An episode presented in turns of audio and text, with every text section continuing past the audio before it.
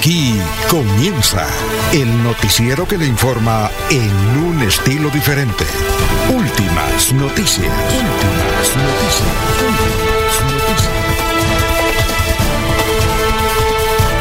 La información analizada por los expertos, sin sesgos, explicada con detalles, sin tanta carreta. Últimas noticias por Radio Melodía, también por Facebook y YouTube Radio Melodía. Director Alfonso Pineda Chaparro.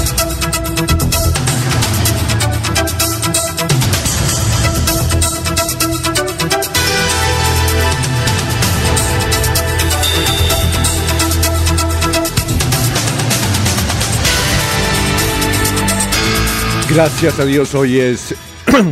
Gracias a Dios, hoy es eh, lunes 18 de septiembre del 2023. Nos abre el micrófono Arnulfo Otero Carreño para hablar por Radio Melodía, por las plataformas. Gracias por la sintonía. Vamos a ver las efemérides. Además, está haciendo un buen clima, clima de feria. Efemérides para el lunes 18 de septiembre del 2023, Día Internacional de la Igualdad Salarial, colocación de la primera piedra del Capitolio de Washington, publicación del primer libro y, perdón, del primer número de The New York Times en 1851, uno de los diarios más importantes de Estados Unidos y del mundo. Eh, un día como hoy, en el 1968, se lleva a cabo la primera operación de trasplante de corazón en España. En el 2004, el matrimonio de la cantante y bailarina estadounidense Britney Spears con el bailarín Kevin Federline tiene lugar. Hoy es el Día Internacional de la Igualdad Salarial, Día Mundial de la Quiropraxia, Día Mundial de la Ética Médica, Día Mundial del Control de la Calidad de Agua, Día Mundial del Síndrome de Hip Hopkins.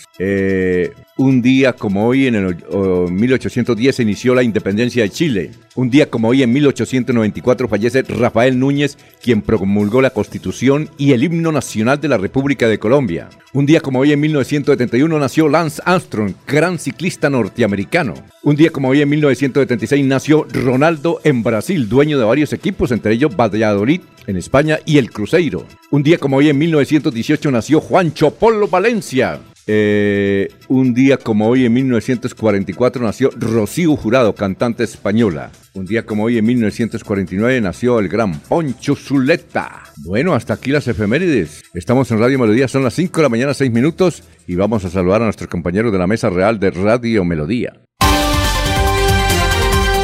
Laurencio Gamba está en Últimas Noticias de Radio Melodía 1080 AM.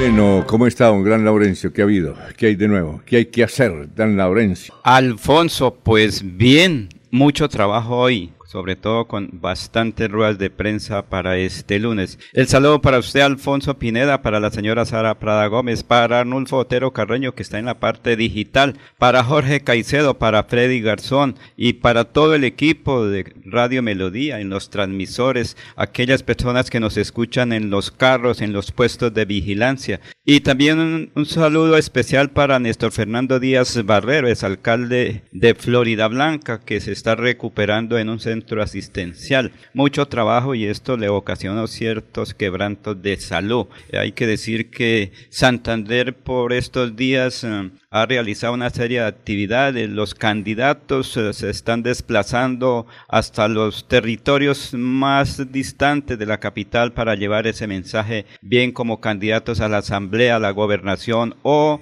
alcaldías. Y las autoridades departamentales realizaron consejos de seguridad para analizar la situación de Sotonorte. Fue presidido el mismo por el secretario del Interior, John Jaime Ruiz, y ha dicho que hay normalidad en el sector norte de la área metropolitana en Sotonorte. Hoy será entregado el balance de la realización de la Feria Ganera y de Bucaramanga. Al parecer todo en normalidad. Sin embargo, por ahí todavía en las calles hay quienes están celebrando la posferia. Varios dirigentes y sus campañas políticas han sufrido ataques cibernéticos en Santander. Hay denuncias contra desconocidos porque no se sabe de dónde pueden proceder estos ataques. John Romero, dirigente ganadero, dice que el precio de la carne de res está controlada y que esto beneficia al consumidor del área metropolitana. Santander y eh, Bucaramanga consume mucha carne, el caldo con carne, la carne asada y en fin, mucha carne se consume en la canasta familiar.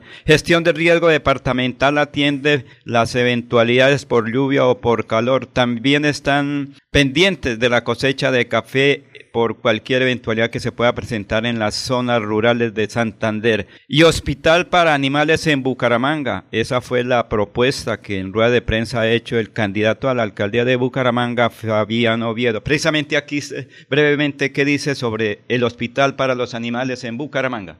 La construcción del hospital público de los animales de manera masiva, esterilizaciones en los barrios, identificación de los animales, programas de adopción en las 17 comunas, servicio médico para todos los animales que se encuentran en estado de vulnerabilidad. ¿Eso significa que también es sujeto de derecho los animales? Claro, tenemos que adoptar todas las normas en beneficio de los animales y mano dura con ese maltrato animal. Los próximos tenemos datos de 100 mil a 120 mil. Necesitamos tener con certeza cuántos de ellos son caninos, cuántos de ellos son felinos. De corazón, amo los animales una de las grandes herramientas que existen es a través del microchip y ahí nosotros podemos empezar a tener la identificación y si alguien abandona de manera irresponsable los animales en las calles, nosotros a través de un escáner logramos determinar quién fue la persona. muy amable por estar aquí en Radio Melodía. Gracias a usted. Muy bien, son las 5 de la mañana, 10 minutos. Estamos en Radio Melodía. Estamos hablando a don Ramiro Carvajal de Deportivos Carvajal. Aníbal Navas Delgado, gerente general de Radio Taxi Libres, que tiene el teléfono 634-2222. Juan José Rincón Osma, Jairo Macías, Hernán Rodríguez Monroy. Igualmente estamos saludando a Miriam Moros. Gracias por la sintonía a Peligan, a Benjamín Gutiérrez, a... Mm, Don Jairo Alfonso. Jairo Alfonso Montilla. Igualmente Pedrito Villanueva. Eh, ¿Quién más? Mm, eh, Pablito Vázquez. Ah. Pablito Monsable, Pedrito Galvis y... Chucho Carrero. Exacto. Eh, y Pedrito Ortiz, Walter Vázquez. En fin, todos ellos, gracias por la sintonía. Vamos a saludar como se merece a Jorge a esta hora. Son las 5, 10 minutos. Jorge Caicedo está en Últimas Noticias de Radio Melodía 1080 AM.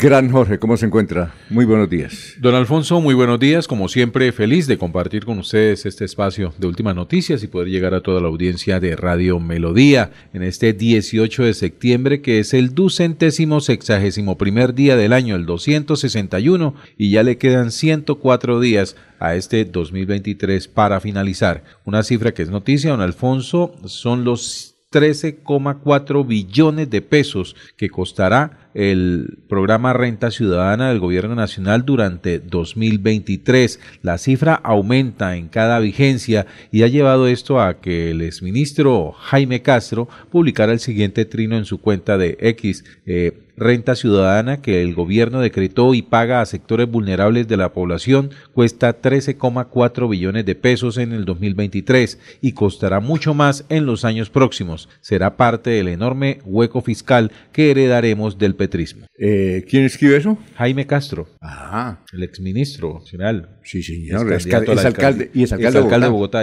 Muy bien. ¿Qué dicen nuestros eh, oyentes? Heidi Rincón. Yo les quiero decir a los candidatos que están pensando en hacer hospitales para las mascotas, que se preocupen mejor por la salud de los tantos ancianos que hay por ahí en la calle, que no les cumplen con lo prometido en la EPS no le dan los medicamentos, por eso es que se deben preocupar, dejan a un lado la humanidad y se ponen a esa, a esa preocuparse por las mascotas, piensen bien. Eh, Gustavo Pinilla dice, aquí en Girón están controlando el precio de la carne a 22 mil pesos la libra de primera. ¿Es caro, Jorge? Cara. Creo que sí. ¿Usted que compra carne libra de primera en Girón a 22 mil pesos? Uy, está cara, ¿no, Laurencio? Sí, porque el precio normal eh, en expendio está a 15 mil.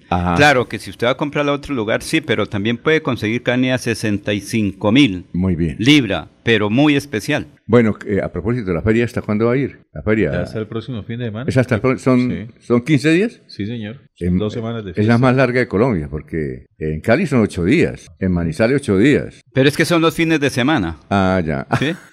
no, pero hay actividades. Dos fines de semana, pero sí. a lo largo de la semana hay una programación Bueno. cultural y social que, que de alguna Ah, manera bueno. pues hace parte de la programación de los 15 días de la Feria de Bucaramanga. Marieta Alvarado, feliz fin de semana. Cleida Torres desde el barrio Mutis, Gana Galeano, buenos días. Bueno, a todos ellos, gracias por la sintonía. Vamos a saludar a esta hora, que está creo que en un aeropuerto de regreso a la ciudad bonita, el doctor Luis José Arevalo, luego de pasar unos días en la hermosísima Cartagena junto al mar. Doctor Luis José.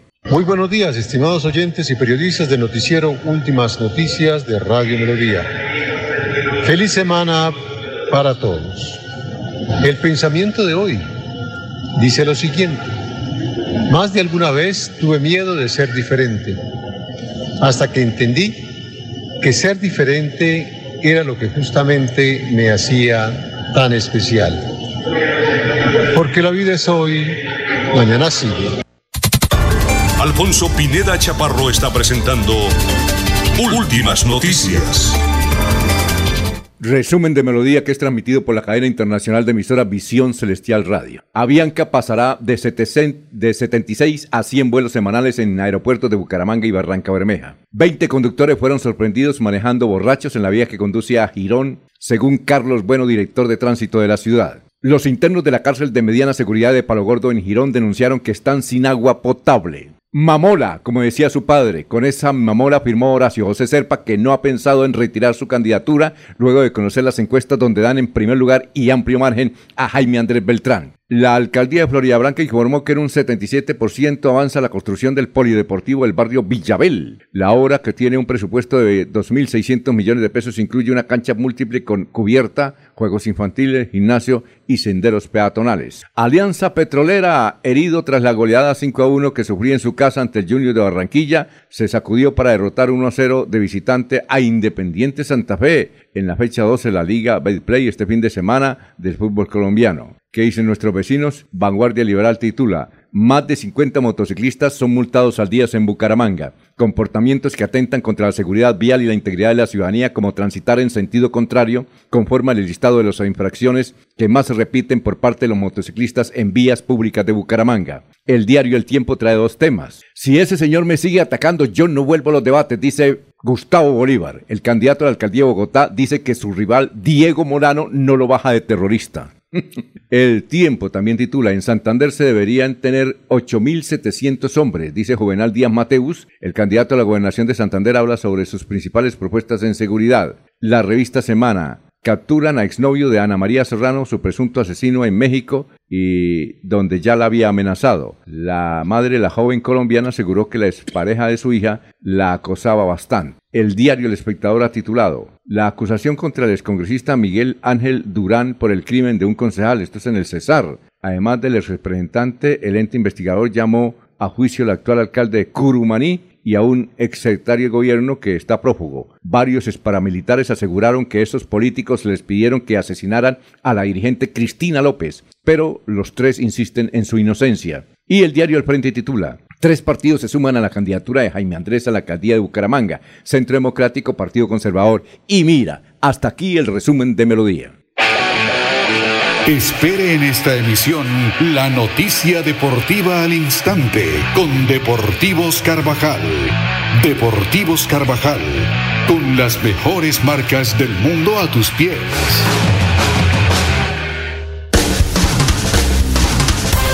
Se va la noche y llega últimas noticias. Todos los días, desde las 5 de la mañana, empezar el día bien informado y con entusiasmo.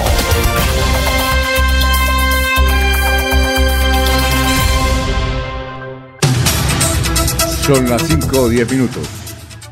Escuchamos una sirena. ¿Será de bomberos? Bueno, Puede ser una ambulancia. más adelante les comentamos. Eh, Adriana Farag dice totalmente de acuerdo con Hedy sobre las mascotas. Buenos días para toda la mesa de trabajo y oyentes de Radio Melodía, Sintonía desde Piedecuesta, Barrio Refugio. Dice, mm, mesa de trabajo, muy buenos días. Totalmente de acuerdo con la oyente Heidi Rincón. La deshumanización de la ciudad.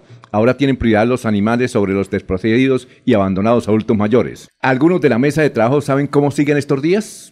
Néstor Díaz. ¿Qué fue lo que le pasó a Néstor Díaz Barrera? Yo pensé que había, cuando me dieron la noticia, yo pensé que era el papá, no, es el hijo. Es el hijo, sí. Eh, él está en la clínica o hospital internacional, sufrió, digamos, algo respiratorio, son los médicos los que pueden Ajá. decir qué ocurrió. Pero según ayer una persona me dijo ya está recuperado, es posible que hoy o mañana ya salga a seguir su actividad. Eres joven, tiene unos Sí, sí. 45 años, ¿no? Sí, señor, sí. Sí, más o menos. Fue alcalde. sí, sí. eh, que cuando estuvo José Fernando Sánchez aquí la semana pasada, él estaba con él. Sí. Lo vi muy alto. Yo, yo- yo cuando lo vi, dije, oye, dijo, ¿por qué no me saluda? Le dije, ¿pero usted quién es? Que venía con sombrero. Y digo, no, Néstor. Pero le cuento, cuando yo salí me a recibir a... muy alto. Quien venía ese día fue el abogado, ¿recuerdan? Y salí cuando me dijo, ¿qué hubo, Laurencio? Yo dije, ¿qué hubo, mano? Pero yo, después fue cuando me dijo, oiga, ¿qué, ¿por qué no me saluda? Le dije, pero a Néstor Fernando Díaz Bar- eh, Barrera. Barrera. Dijo, pues sí, Laurencio. Le dije, no, la verdad es que cuando lo saludé por primera vez pensé que era un lo vieron más jefe delgado. de seguridad. Sí, pero es que está alto. No, él siempre ha sido alto. ¿Cómo está, Freddy? Don Alfonso, muy buenos días. En este día de 18 de septiembre, saludar a todos los amigos de Radio Melodía, a todos los amigos de la mesa de trabajo y por supuesto a todos los oyentes, a todas las personas que nos siguen por las diferentes plataformas de Melodía en línea. Don Alfonso, sí, nos restan estos 12 días de septiembre y nos restan los 29 de octubre para llegar a, al día electoral, 41 días nos quedan para que todos sepamos cuáles van a ser nuestros mandatarios locales, regionales, diputados, concejales y en algunas ciudades los ediles. Y venía escuchando los, que- lo de la feria, ¿no? Claro, tienes razón. La feria de Bucaramanga del 7 al 24 de septiembre. La más larga del mundo, diría uno, ¿no? Y este y ayer cerró con broche de oro, pero la feria ganadera, don Alfonso. ¿Ah, sí? Fue el remate de la feria ganadera completamente llena. Tuve la oportunidad de bajar en horas de la tarde y muy llena. Muchísima gente estuvo presente pues en, en Se Enferma, encontré o alcancé a ver a Luis Roberto Ordóñez que iba con su delegación. Estaba allí también José Velázquez, que también vino un traje en un trabajo importantísimo y me gustó algo de José Velázquez, nuestro amigo Motero. Llevaba a su lista al consejo, a su gran mayoría de lista, iban como unas 12 personas acompañándolo haciendo el recorrido. O sea, vi un grupo muy cohesionado eh, con José Velázquez y desearle suerte a estos dos candidatos que vi el día de ayer. Y don Alfonso, también permítame saludar a Néstor, a Néstor Díaz, eh, para que tenga una pronta recuperación, un gran líder político de la región y por supuesto de Florida Blanca. Y eso lo dieron a demostrar hace cuatro años cuando junto con su esposa obtuvieron la segunda votación de Florida Blanca. Y pieza fundamental, Néstor Díaz, en la campaña de José Fernando Sánchez, que va adelante, ¿no?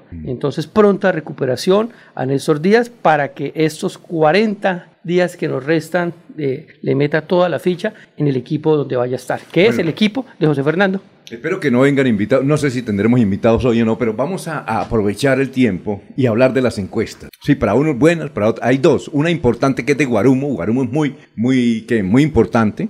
Fue creada por un registrador nacional, luego la vendió, la reformaron y me parece que les ha ido bien en los cálculos, aunque de luego tiene críticas y algunos desfases. Y la de Inbamer, eh, la que contrató Vanguardia, que más o menos tienen registros parecidos en algunos casos, ¿no? Pero nos llama la atención, no sé si usted tiene por ahí el, el comentario de Laureano Tirado, Sí, señor. eh, a ver si lo leemos, que eso es, eso es tema de análisis también, ¿no? Cada uno hace sus, análisis, ¿no? Sí, claro, sí, la de Guarumo eh, fue un día anterior, luego salió la de. Imbame, la de Guarumo solo fue para Bucaramanga y las, algunas capitales del departamento. Sí. Y la de Inbamer ya entra a revisar área área, metropolitana. metropolitana, pero recordemos que Inbamer ya había hecho una, anteriormente solo Bucaramanga. Ajá. Esta sería la segunda de Bucaramanga más la primera del área metropolitana. ¿Qué es lo que dice Y Laureano? las que están realizando, en, eh, digamos, a nivel interno de las campañas, gremios económicos, porque cada quien dice hay que analizar sobre el terreno qué está pasando, cómo se proyecta, y hay una serie de encuestas o trabajos que no son publicables, que son, digamos, mm, privados. Sí, como la, yo vi una de una firma constructora, ellos me explicaron y realizaron una buena encuesta, precisamente por una gran compañía de encuestas. Y entonces yo les preguntaba, bueno, ¿y usted por qué hacen la encuesta? ¿Es para, darle plata al candidato? Dijo, no, señor. ¿Para me dicen ellos? No, no, no. Es que nosotros, por ejemplo, vamos a hacer proyectos en Girón, Piedecuesta y Florida Blanca.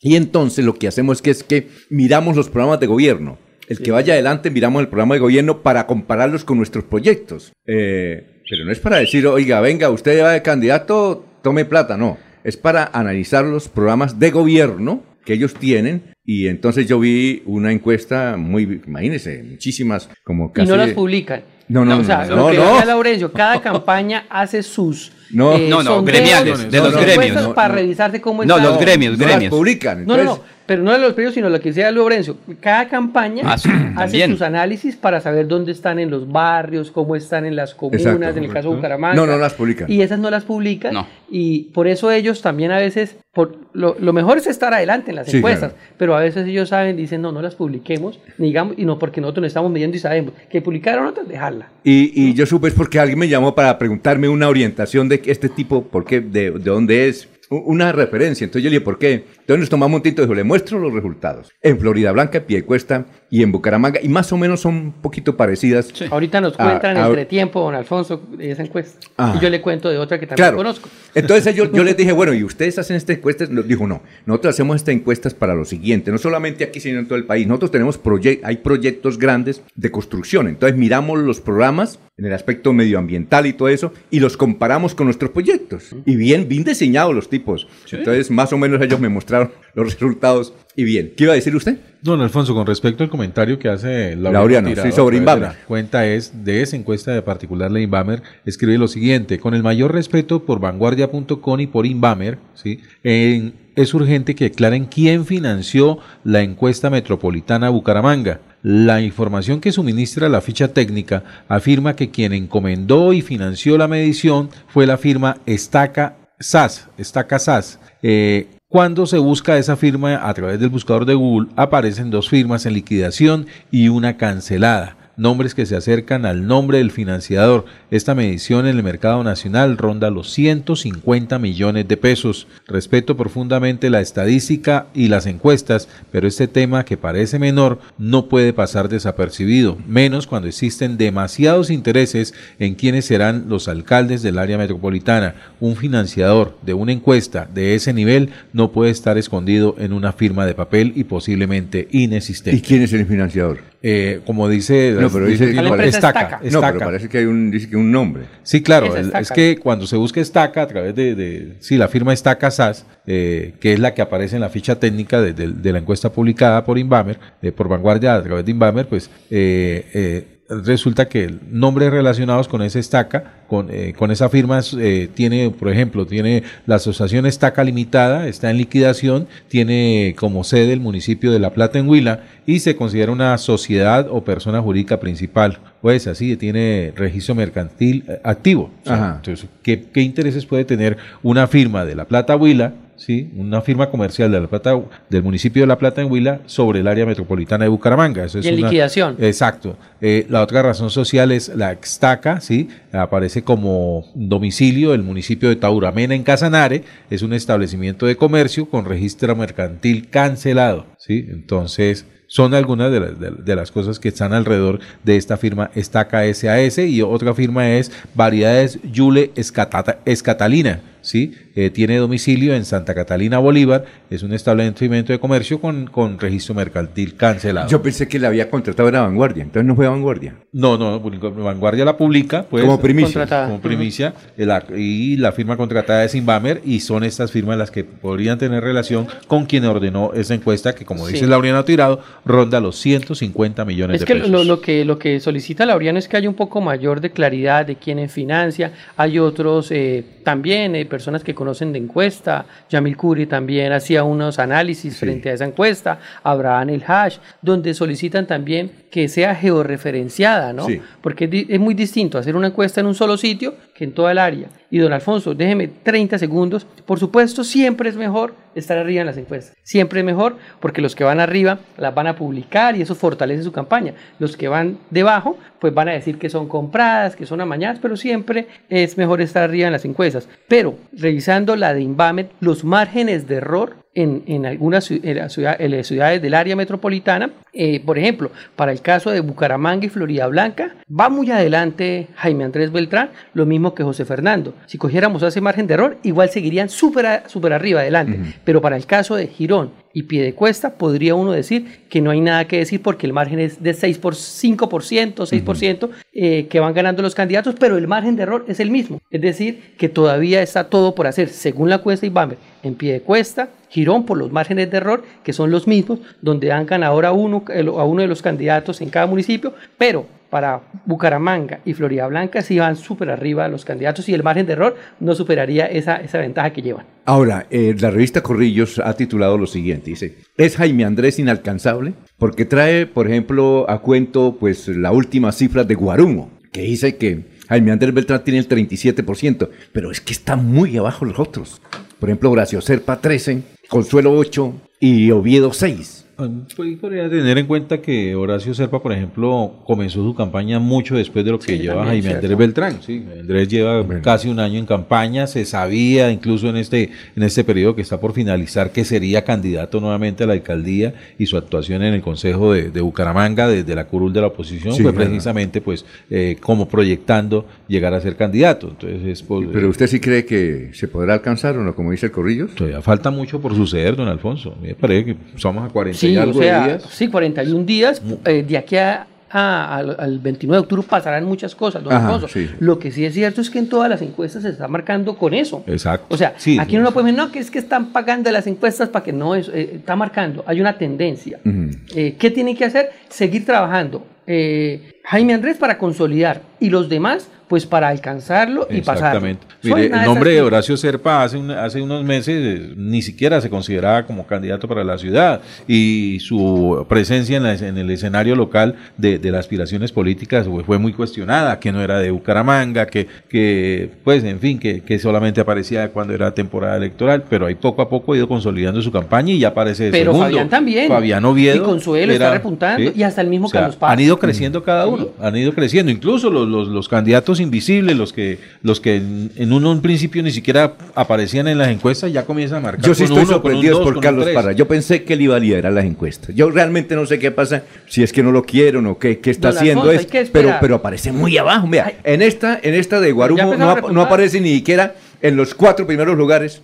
Pero es increíble, ¿no? Entonces, ¿usted no se sorprende con lo con lo que le está sucediendo. Lo que pasa es que también los candidatos se han envuelto en una serie de situaciones en la cual los ciudadanos piden respuestas. Por ejemplo, el caso de Carlos Otomonte, la campaña parece que se paralizó cuando comenzaron a pedírsele cuentas de quiénes eran los que le estaban financiando. ¿sí? Y ahí comenzó. Recuerda mucho a, Freddy Anaya ya en esa campaña. Exacto, comenzó a desinflarse la, la, la, aspiración desde ese momento. En el caso de Carlos Parra también se le han pedido algunas eh, consultas a los ciudadanos y, no han tenido respuesta. Pero, pero que Jorge, yo no sé qué piense Laurencio, la, la mesa, porque yo soy muy, he sido muy crítico de la forma como hacen política los que se hacen llamar alternativos, que no lo son, para mí no lo son. Que hay un voto silencioso y ellos lo demostraron para la Cámara cuando ganó Cristian Avendaño. O sea, nadie lo daba por ganador, todos daban por ganador a Luzdana, la esposa de Carlos Ramón González, la actual, una de los directivos del SENA a nivel nacional. Y mire lo que pasó. Entonces hay, hay cosas que a veces las encuestas no pueden percibir y pueden hacer mucho daño. Por ejemplo, lo que dijimos la semana pasada, ese pelea entre, ese rifirrafe entre Juvenal y Héctor Mantilla, la gente está mirando eso, don Alfonso, y las personas que se hacen llamar alternativas pueden pasarle por el medio. Entonces el voto silencioso también a veces que no se puede medir. Vamos a ver qué pasa. Alfonso, hay que decir una cosa bien interesante, que una encuesta o un sondeo de opiniones es el reflejo de lo que se está expresando hoy. Por ejemplo, me dicen, Laurencio, ¿usted por quién le gustaría votar hoy para la alcaldía de su municipio de Barbosa, de su municipio de Bucaramanga, de Florida Blanca, después estaba Girón? Es lo que se expresa en el momento. Entonces la gente dice, bueno, eh, Laurencio, usted siempre ha estado pendiente de Barbosa, sí me gustaría votarle a esta persona, tal. Entonces eso es lo que se ve hoy. Pero es que mira, hay que analizar un hecho bien concreto. Hay un voto útil, hay un voto ganador y un voto que, como se ha dicho, silencioso. Entonces, esos votos esperan estos últimos 15 días de proceso electoral para tomar una decisión. Claro, las personas que van encabezando son personas que han estado trabajando, por ejemplo, en el caso de el es concejal de Bucaramanga, él ha estado trabajando siempre, el pastor. Lo mismo José Fernando Sánchez. Igual que en Florida Blanc, en Piedecuesta y en Girón. Son personas que están en la mente, en el ideario popular del ciudadano. Y cuando se le pregunta, si tienen ahí, ¿qué ocurre, por ejemplo, para la gobernación de Santander? La gente dice, oiga, ¿y por qué Rodolfo está eh, con buena intención de voto si él está en una clínica en situación de convalecencia, como se dice usualmente, o en recuperación o internado? Pero mire cómo el ciudadano quiere votar por él. Esa es una expresión del día al, a día. Bueno, para ir a unos, vamos a unos mensajes, pero antes nos escribe Walter Vázquez. Dice, hace 8 años ganaba en las encuestas Ibáñez y perdió. Hace 4 años ganaba en las encuestas Ariel García y perdió. El pastor no tiene posibilidad de ser alcalde. Rodolfo hace 8 años ni marcaba y ganó. Cárdenas hace 4 años era tercero y ganó. Sumando el voto en blanco más el no sabe, no responde, suman el 46%. A 41 días el 46% no nos hemos decidido. Otra cosa, la muestra es muy pequeña para la cantidad de población. Bucaramanga tan solo 700 encuestas sin saber dónde la hicieron. ¿Y cuál es la intención? Iba a decir, iba a decir algo. No, don Alfonso, que, que, la única encuesta, una encuesta fue la que dijo que Ariel ganaba. Las encuestas no decían que Ariel ganaba. Sí. Solo fue una encuesta. Que fue un error y que una, le metieron pues un gol. No sé si fue error o no. No, no, un embuchado y votaron a todos los de Inbamer de acá. Sí. Son las 5.35. En Melodía valoramos su participación. 316 550 5022 es el WhatsApp de Melodía para que entremos en contacto. Envíenos videos o fotografías de las noticias de su comunidad y las publicaremos en nuestros medios digitales. 316-550-5022. El WhatsApp de Melodía para destacar su voz. Melodía, la que manda en sintonía. Cada día trabajamos para estar cerca de ti. Te brindamos soluciones para un mejor vivir. En Cajasal somos familia, desarrollo y bienestar. Cada día más cerca para llegar más lejos. Con Cajasal. Vigilado Supersubsidio. No gires a la derecha, el trancón de esa calle está una... Y por la izquierda está peor. Se cansó el Waze, nos cansamos todos. Quitaremos las ciclorrutas, ahora teleférico, escaleras eléctricas y pasaje de bus a mitad de precio. Soy Fabián Oviedo, candidato independiente, y con su voto voy a ser su próximo alcalde. Publicidad política pagada.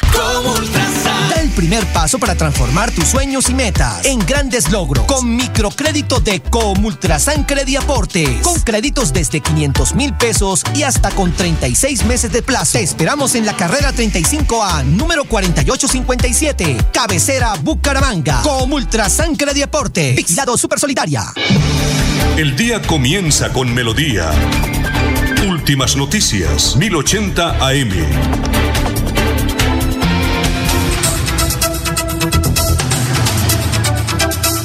Bueno, vamos con noticias, Jorge. A esta hora son las 5 de la mañana, 37 minutos. Don Alfonso, tras varias pruebas recaudadas, hoy lunes eh, la Fiscalía General de la Nación podría eh, solicitar medidas de aseguramiento en contra de 18 concejales que en su momento habrían cometido irregularidades en la elección de personero en 2016 por el delito de prevaricato. Entre esas personas están los hoy candidatos a la alcaldía de Florida Blanca, Juan Carlos Ayala y José Fernando Sánchez. Dice el fiscal en el documento presentado que se observa que estos servidores públicos, concejales de Florida Blanca en ese momento, hicieron prevalecer su capricho fuera de la voluntad de la ley obedeciendo pura y conscientemente frente a una calificación arbitraria, conociendo de antemano los parámetros y la legislación nueva respecto a la convocatoria y selección del personero municipal preestablecida. Dice además que el candidato José Fernando Sánchez eh, se pronunció al respecto y señaló que quiero darle tranquilidad a los florideños,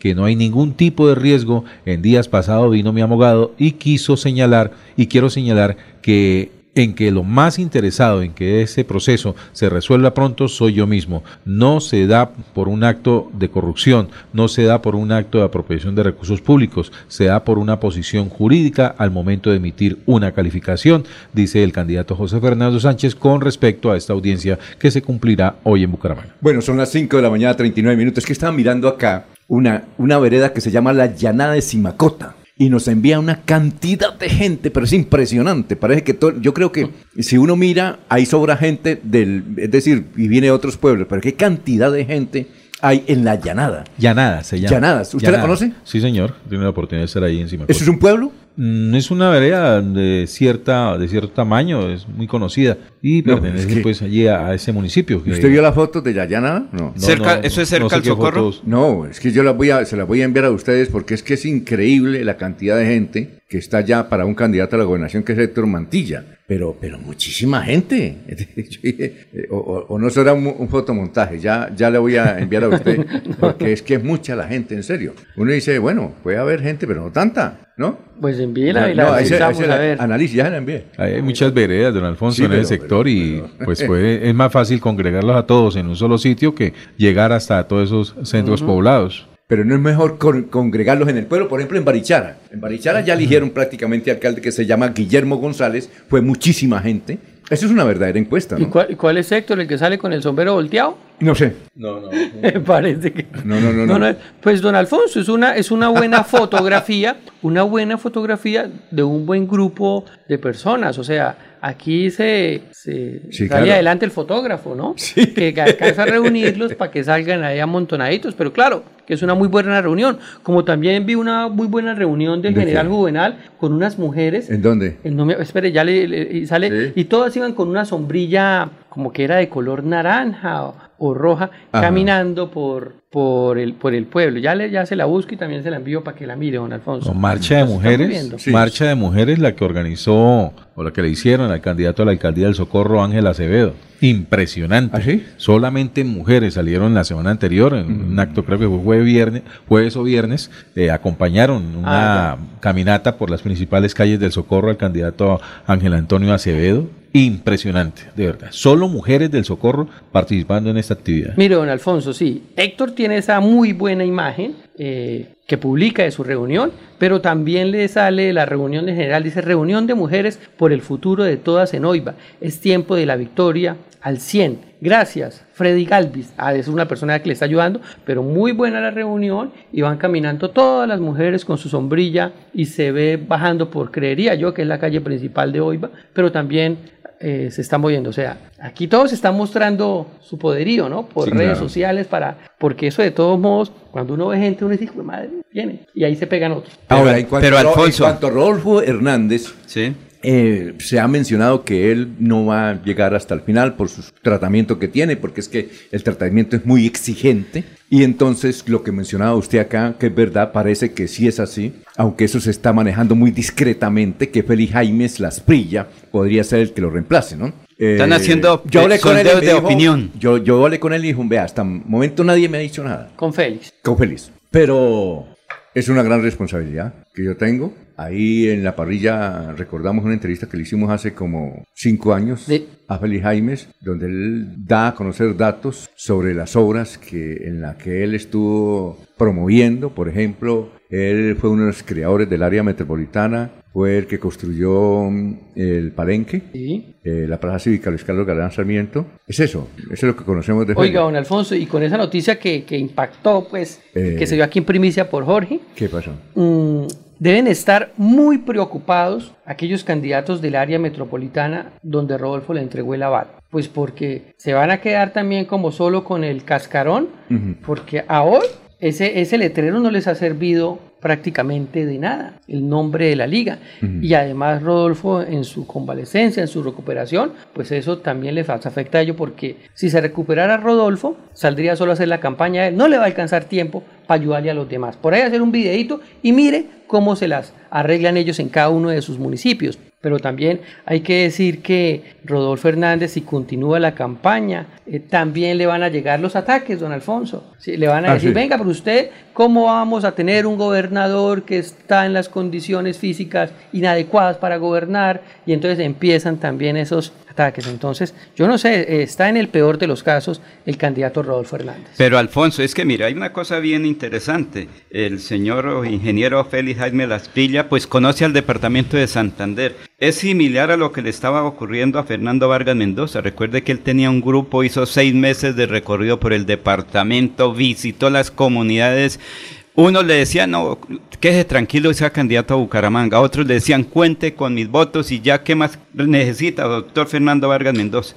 Pero es que hay una cosa, los votos no se donan, no se hipotecan, no se regalan, no se donan, No ni se se, venden. endosan, que se- No, eso es No difícil. se venden, es se ganan, Alfonso. eso- eso se está demostrando, por ejemplo, porque, Se ¿qué- a gana. ver, ¿qué, qué le ha significado, según ustedes? Porque, por ejemplo, Juvenal Bolívar dice que en nada le ha favorecido el apoyo de Fernando Vargas a Luis Roberto Ordóñez. ¿Usted es como la No, yo sí pienso que sí le ha servido. ¿Sí? O sea, obviamente, para ponerlo adelante de las encuestas como está Jaime Andrés, ni siquiera Serpa, ni siquiera Consuelo, pero yo pienso que el apoyo de Fernando Vargas sí le ha servido. Sí. O sea, que él aparezca en las encuestas es un trabajo, por supuesto, conjunto de, de Luis Roberto y de Fernando. Es lo que mire se el llama se lo echó al hombro. Que mire el anuncio Exacto. que hizo ayer y a la gente le gusta, don Alfonso, y yo lo publiqué, porque a mí también me gustan las obras de infraestructura. Ajá. Y Fernando sale diciendo que él construyó el puente de la novena que comunicaba al centro con Real de Minas. Y sale Luis Roberto diciendo, y yo voy a hacer otro mucho mejor, desde el Mutis hasta Provenza. Provenza. Sí. Y Provenza esas- terminar no crea, allá en la otra vía. que generan un impacto en la comunidad, ¿Usted en Jorge? problemas de movilidad. Entonces, yo sí creo que Fernando le ha servido a, a Luis Roberto para que avance. Funcionan, funcionan las figuras, llamémoslas como jefe de debates Ajá. dentro de la campaña. Fernando Vargas como jefe de debate de Luis Roberto Ordóñez. Igualmente sucede con Serpa. Eh, Serpa cuando ayer, ayer no, cuando revela que, que se pone la camiseta por debajo de Serpa Miguel Ángel Sánchez, también comenzó un trabajo de efervescencia dentro de la campaña. Incluso muchas de las personas que en un comienzo estaban con Serpa decidieron pasar a un segundo plano, pasar a, la fila de atrás, porque era mucho mejor verlo al lado de, Miguel Ángel Sánchez que al lado de, otros personajes. Y eso lo comprendieron en la campaña y han ido creciendo. Y, ahí están los resultados de las encuestas. Pues en todas las encuestas, si- sin importar quién las hizo, quién las ordenó, quién, cómo las están haciendo, por lo menos Horacio Serpa tiene una muy buena figuración, ¿sí? Frente a- a otros candidatos. Entonces sí funciona la figura del, del jefe de debate. No sé, no sé hasta dónde le pueda funcionar la figura ah, en el caso de Félix Jaime Lasprilla si acepta llegar a ser el candidato de, de, de en reemplazo de Rodolfo ¿Pero quién es el jefe de debate ahí? No, pues sería el mismo Rodolfo quien Pero le da la bendición. Tendría que hombro. No va a Ah, poder. pero- Y no, No va a además poder. porque yo creo que, eh, créame, pues en lo personal, yo veo una actitud muy mezquina de parte de Rodolfo hacia Félix Jaime Laspriella, porque Félix, Félix Jaime es un hombre de muchas calidades, sí, merece tener eh, eh, altas dignidades, estar allí representando y, lo haría con muy buenas calidades, pero mire que cuando Rodolfo fue candidato a la presidencia, lo propuso como ministro de Transporte y todo el mundo, excelente, muy buena, una muy buena opción tenerlo allí, pero no se dio, pero resulta que después Petro, contado por el mismo Rodolfo, le propuso a, a Rodolfo, venga, eh, coja el Ministerio de Transportes. ¿Por qué no pensó en ese momento en Félix Jaimes para que fuera el ministro de Transportes, que además merece estar allí? No lo hizo, prefirió pues un acto mezquino eh, no aceptar el Pues cargo. esas cosas Y ahora le va a dar, le va a dar un cargo de candidato a la gobernación cuando queda menos de 40 días para la para una campaña de un candidato que sencillamente pues no- es que arranca de cero. Ahora, Sí. eh, Pero- una cosa. pero, Alfonso, Sí, hay dos un- momentico. O, o- o una cosa, ya vamos con usted, Laurencio. Eh, ah, s- ellos, si hasta el 29 de, de septiembre renuncia, ¿aparecen o no en el tarjetón? Sí, claro. Pero Es que que eso ¿por qué no? Porque el plazo era hasta el 8 de septiembre. No, señor, hay un Sí. artículo de... Es que ahí sí Ya- nos ya toca consultar con un, con- No, con eso un jurista frente a 29 de frente, porque es que hasta el, pero es que hasta el 29 de septiembre, Laurencio, es el tema legal de si tiene alguna inhabilidad, algún problema en Procuraduría, Fiscalía, no en este caso que es por problemas médicos. Se Sí. pierde una plata. Por problemas de salud es la Se palabra. pierde una plata. Tiene que volver a leerle el siguiente. El Consejo Nacional Electoral informa de que de conformidad con lo previsto en el artículo 31 de la Ley 1475 de 2011, las revocatorias de inscripción de candidaturas que dice que dicte la incorporación, la, la corpo- que dicte la corporación por causas constitucionales o legales, inhabilidad sobreviniente o evidenciada con posteridad a la inscripción, podrán ser objeto de modificarse por parte de las organizaciones políticas inscriptoras hasta, el, pri- hasta un mes antes de la O sea, el fecha 29 de de la correspondiente sí. votación. Pero, pero, pero ahí dice que no es ni por muerte, ni por incapacidad física, ni médica. Dice es por problemas judiciales, problemas legales, y el problema de Rodolfo no es un problema legal. Sí, un legal. problema de salud. Por eso eso es legal. O sea, Es tiene, posible, claro. es. Bueno, hay, hay que consultarlo. No, eso es legal porque que Bueno. ¿cuáles son los dos Alfonso, para irnos, mire, para es que hay- irnos hay- a unos mensajes? Son las, seis de la- las 5 de la mañana, 49 minutos. Yo creo que Rodolfo sí estaba pensando en Félix Jaime Lasprilla, porque si hace un año no se hablaba de ningún candidato, recordemos, por ejemplo, hace un año por esta época se estaba hablando, era que Héctor Guillermo Mantilla sería viceministro de- del transporte y que el general Juvenal Díaz Mateos iría a un cargo nacional también hace un año. Pero mire la- el resultado ahora. El general candidato a la gobernación, Héctor Guillermo candidato a la gobernación y Félix Jaime Lasprilla podría ser candidato. Entonces sí, fe- eh, Rodolfo Hernández estaba pensando en Félix Jaime Laspilla, solo que no tomó la decisión en la inscripción, porque recuerden que él dudó mucho si se inscribía, no se inscribía, si mejor. Entiendo que mucha gente le dijo, ¿por qué no inscribe a otra persona? Y ahí estuvo el nombre de Félix Jaime Laspilla,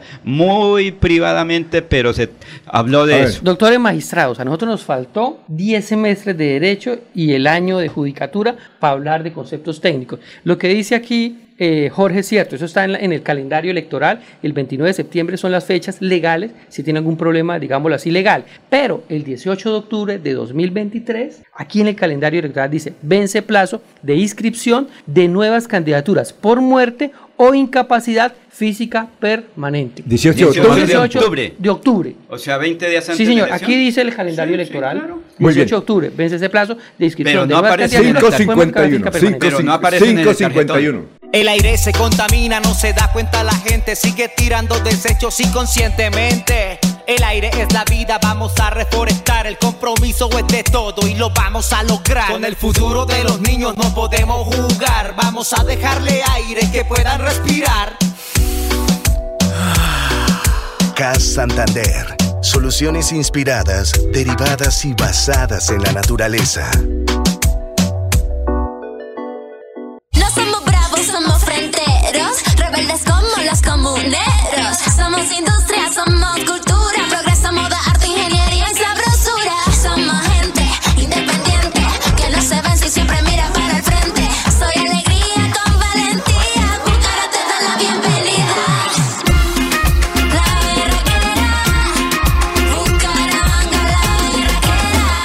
Consuelo Ordóñez. Esa es la mujer que necesitamos de alcaldesa en Bucaramanga. Publicidad, política pagada. Se va la noche y llega últimas noticias. Todos los días, desde las 5 de la mañana, empezar el día bien informado y con entusiasmo.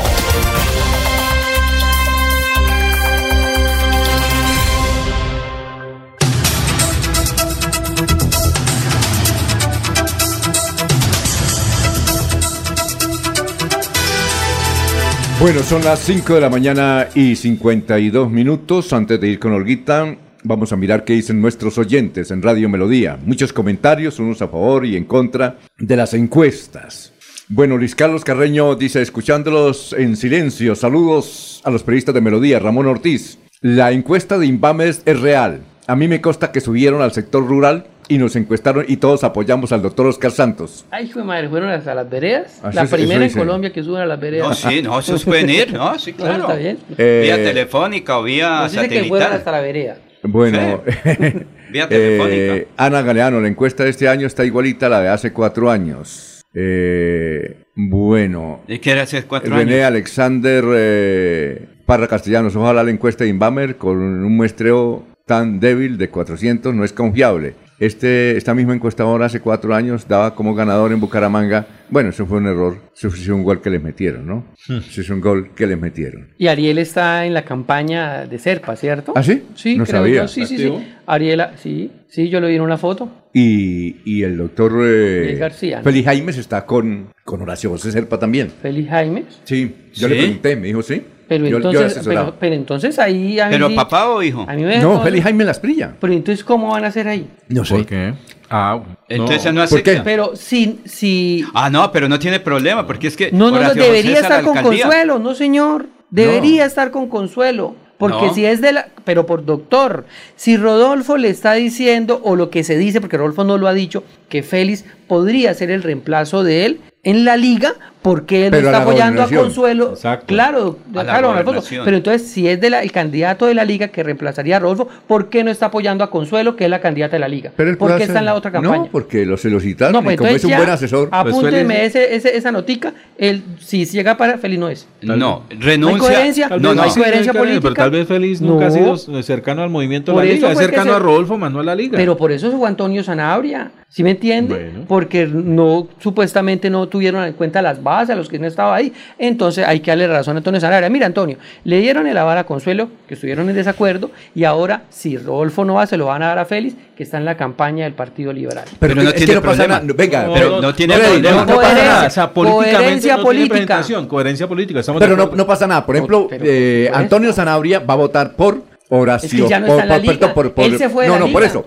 Él va a votar por, por el, El pastor. Ajá. Pero va a votar a la gobernación por Rodolfo Alfonso, pero es que cómo le van a dar el aval o va a reemplazar al candidato si se da No a una persona que no hace, no está recibiendo las directrices del partido, de Pero la liga. Es que eso es una espérese, militancia. espérese, No, espérese. no, No, no, no. Además, eso- además, para lo mismo para Partido Conservador Liberal y para todos. No, o sea, además- si la persona lo va a reemplazar, debería estar. No tiene, en la- nada, no tiene nada que ver. Ah, no, no tiene Hicieron nada un, que ver. Facebook, un Facebook Live, eh, Rodolfo y Consuelo. Sí. Y Rodolfo le dijo a Consuelo, si usted llega a la alcaldía, le sugiero que llévese como asesor principal a Jaime, a Félix Jaime ¿Y Las por qué Félix está en el Partido Liberal? Porque le- no, no es que esté, le- está, Está. no, está colaborando con la campaña. Por eso está allá. Que es diferente. Entonces, Y ¿usted cree le que piden Consuelo- una usted asesoría. cree- do- do- don Alfonso, ¿usted cree que Consuelo llega a ser la alcaldesa? Esa petición se la, se la, no se la va a recibir. Eh, pero, pero ¿cómo le voy a dar trabajo? ¿Cómo le voy a poner de secretario si no me conmigo. ayudó? Exacto. Le No, puso eso- los votos fue a Eso Serpa. ya, eso Y ahorita lo van a premiar también. Pero- pero- pero mire, ¿Usted es- cree que él siendo candidato a la gobernación, si pasase eso, de que Rodolfo lo ponen a él allá por la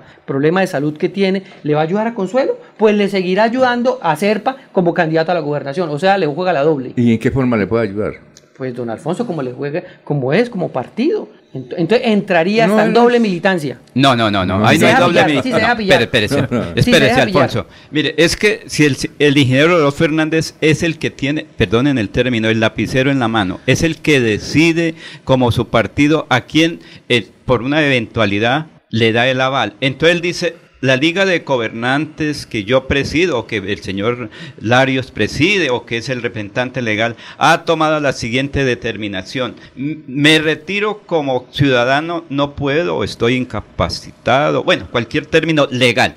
Entonces él dice, en consecuencia, mi aval es para Félix Jaime Lasprilla, un ingeniero que reúne condiciones, no está inhabilitado. ¿Qué dice el señor ingeniero Félix Jaime Lasprilla? ¿Acepto o no acepto? E inmediatamente él dice, qué pena, señor mm, Horacio José Serpa, hasta hoy le puedo ayudar porque tengo este encargo. Y renuncia a todo lo que tenga. Ay. Inmediatamente él es candidato. A partir de ese momento, entonces sí dice... Eso no a- entiende nadie, Laurencio. no, pero es que eso es lo legal. Inmediatamente él dice, mañana tengo reunión con las... Lo con ilegal es querer ser candidato de la liga no, apoyando no, a, a- a-. Es que es a partir de. Entonces dice, mañana tengo la primera reunión con la candidata a la alcaldía de Bucaramanga de la Liga, de la señora fulana de tal, de los que están Bueno, alcaldes, no al candidatos. tema. Vamos Entonces, con los es oyentes. eso, eso lo- Ángel lo María. Durán se emocionó con la encuesta Ay, Néstor mano. Díaz porque No. apareció en primer lugar Sánchez. ¿Qué tal, no? Es como esa encuesta de Florida, ¿no? Sí. Vamos a analizarla más adelante, ¿le parece? Pero antes está Olguita ya. Vamos con Olguita, Olga Lucía Rincón, que ya está en su estudio para dar a conocer las noticias hoy lunes. Olguita, ¿cómo está? Muy buenos días. Muy buenos días, Alfonso. Muchas gracias. El saludo también para los compañeros de la mesa de trabajo y los oyentes de Últimas Noticias de Melodía. En Bucaramanga hay un lugar seguro para que las mujeres puedan denunciar cualquier clase de violencia y recibir acompañamiento durante el proceso. Se trata del Centro Integral de la Mujer, ubicado en la calle 34, 35, 39 en el barrio Álvarez. Al respecto nos habla Nicola Ardila, coordinadora del programa de Mujer y Equidad de Género. Este servicio está orientado para todas las mujeres de nuestra ciudad de forma gratuita. ¿Cómo podemos comunicarnos con nuestros servicios? A través de la línea fija 607-635-1897 o a través de nuestra línea rápida la 312-674-0066. En estas dos líneas podrás darnos a conocer la situación que estás atravesando con el fin de solicitar nuestro servicio de acompañamiento jurídico y psicosocial o atender tu caso de manera inmediata. Además, recordar que el Centro Integral de la Mujer también es un espacio de encuentro de mujeres donde desarrollamos diferentes talleres tanto psicoeducativos como ocupacionales orientados en promover la autonomía económica de las mujeres. Durante este año, cerca de 80 mujeres se han formado en talleres ocupacionales de bisutería, belleza, muñequería navideña, modistería, entre otros, brindando así igualdad de oportunidades para las mujeres de nuestra ciudad. Continúen con más en Últimas Noticias de Melodía. Un feliz lunes para todos. Aquí Bucaramanga, la bella capital de Santander. Transmite Radio Melodía, Estación Colombiana, HJMH, 1080 kilociclos, 10.000 vatios de potencia en antena, para todo el oriente colombiano. Cadena Melodía, la radio líder de Colombia. Los invitamos a sintonizar el programa Curación Natural del médico especializado en medicina alternativa y complementaria, doctor Ricardo González Parra, de lunes a sábado a las 7 y 30 de la mañana, con la orientación profesional para todo tipo de enfermedades, tratamientos con medicamentos biológicos naturales, sin químicos. Llame y agende su cita médica sin costo al 313-392-2623, 313-392-2623. Hola amigos, soy Mauricio Mejía, diputado a la Asamblea del Departamento de Santander. He tomado la decisión de inscribir mi candidatura nuevamente por el partido Cambio Radical y con el número 66. He venido desempeñando este cargo por la confianza que muchos de ustedes me brindaron en el 2019 para que durante el 2020 al 2023 estuviese al frente de las responsabilidades de un diputado a la Asamblea. No los he defraudado, he hecho un trabajo muy importante. He mostrado resultados en los municipios y en el departamento. Gracias por el apoyo y gracias por permitirme representarlos desde esta corporación tan importante. Mejía es la vía hacia un Santander mejor. Publicidad política pagada. Da el primer paso para transformar tus sueños y metas en grandes logros con microcrédito de Comultrasan Crediaportes. Con créditos desde 500 mil pesos y hasta con 36 meses de plazo. Te esperamos en la carrera 17A, número 6120, Bucaramanga. Comultrasan Crediaportes. Vigilado Super Solidaria.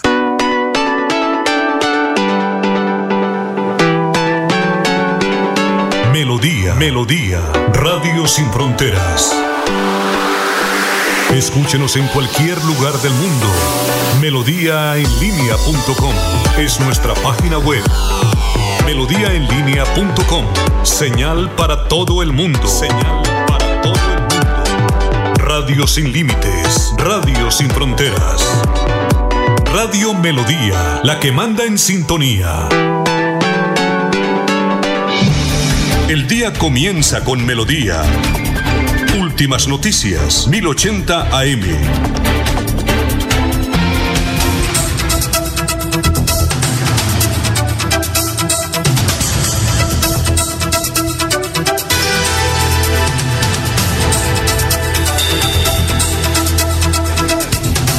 ¿Quién está cumpliendo años hoy? Mm, Laurencio, son las 6 de la mañana, 3 minutos. Alfonso es la persona que hace posible que después del señor Otero estemos al aire todos los días. Es el señor Henry Villamizar. Está hoy de cumpleaños. Su hijo Luis Carlos, su hija Liliana Marcela y su esposa Yolanda Chacón lo felicitan. Mire, esa persona que está Ah, pendiente a las 4 de la mañana está preparando todo y a las 5 estamos al aire gracias a don Henry Villamizar allá en Florida, en Florida Blanca. El saludo cordial, felicitaciones. Un hombre que trabaja por Santander y por el mundo y por el mundo de las comunicaciones y las telecomunicaciones. Don Henry Villamizar, felicitaciones de su cumpleaños. Éxito, don Henry. Muchos, muchos años más. Bueno, son las 6 y 4. Noticias, Jorge. Don Alfonso, resulta que a través de la visita que hizo a los estudios de Melodía el senador Gustavo Moreno la semana anterior, en el que se tocó el tema de la política carcelaria en el país,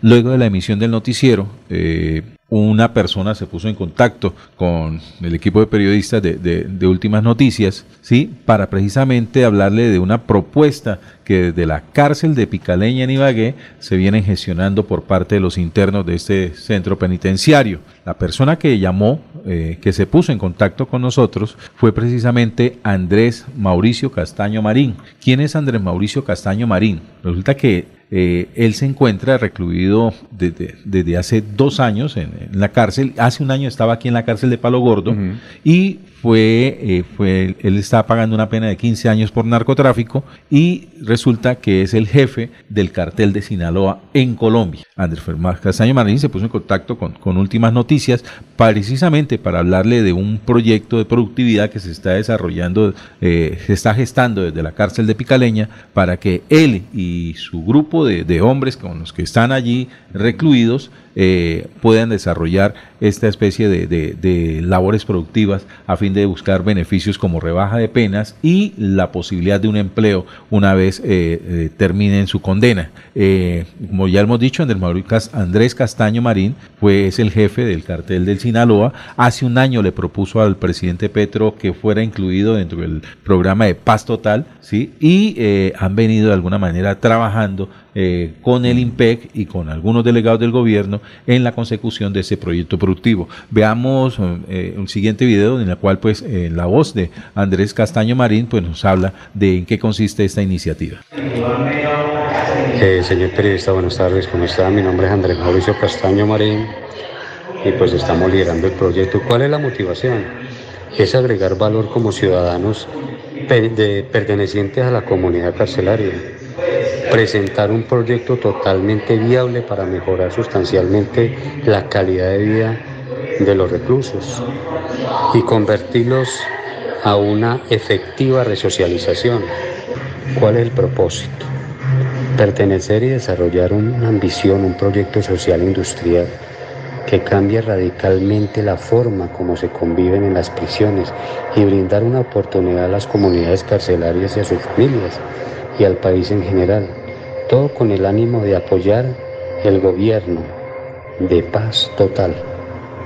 Ahí teníamos entonces a Andrés Mauricio Castaño Marín, jefe del cartel de Sinaloa en Colombia, quien se encuentra purgando una condena de 15 años de prisión allí en Picaleña, el Tolima, y donde piensa, a través, con ayuda del, gobierno, eh, sacar adelante este proyecto de productividad con población carcelaria. Muy bien. Oigan, hablando de política, se mencionan muchas renuncias de candidaturas en el área metropolitana. Yo le digo una, don Laurencio. Me dijeron que Blanquita va a renunciar y seguramente va a apoyar a William Mantilla. Blanca Rodríguez, que está figurando, queda como tercera o cuarta ahí en el tarjetón, pero está muy abajo.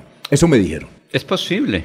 ¿Qué ah. otras candidaturas piensan ustedes que van a renunciar? A ver, Freddy, ¿usted tiene datos? ¿De quiénes van a renunciar? En el área metropolitana. Pues la noticia del fin de semana fue la renuncia de Emiro. por ahora de Emiro, ¿no? La doctora Eugenia Aguilar, que se molestó un poco por la pregunta, dijo que no, que también, pues no dijo ni sí ni no, sí, habló como que... Matoneo fue lo que dijo. Sí. Pero dicen que ella va también a renunciar. Sí, ah, bueno. Eso me dijeron. Bueno, pues toca esperar, pero a hoy oficialmente... ¿Y para dónde iría? Ninguno, lo, ha, ninguno lo ha dicho, ninguno lo ha dicho, ¿no? La, la doctora Eugenia hace cuatro años le ayudó a Jorge Navas. Ajá pero en esta oportunidad es muy cercana a los amigos del señor alcalde Mario José Carvajal. Entonces, vamos a ver qué decisión. Eugenia es una política muy sagaz, muy inteligente. Ella, si ella dice que va a llegar hasta el final, pero si no llegase al final, pues se sentará con su equipo de trabajo y tomará la mejor decisión. ¿Y en Bucaramanga? En Bucaramanga, pues don Alfonso, en Bucaramanga todavía no sé, o sea, son rumores, ¿no? Sí. O sea, y, no siendo rumores, ah, como los de quién, no, pues don Alfonso, es que hay que revisar es las encuestas, ¿no?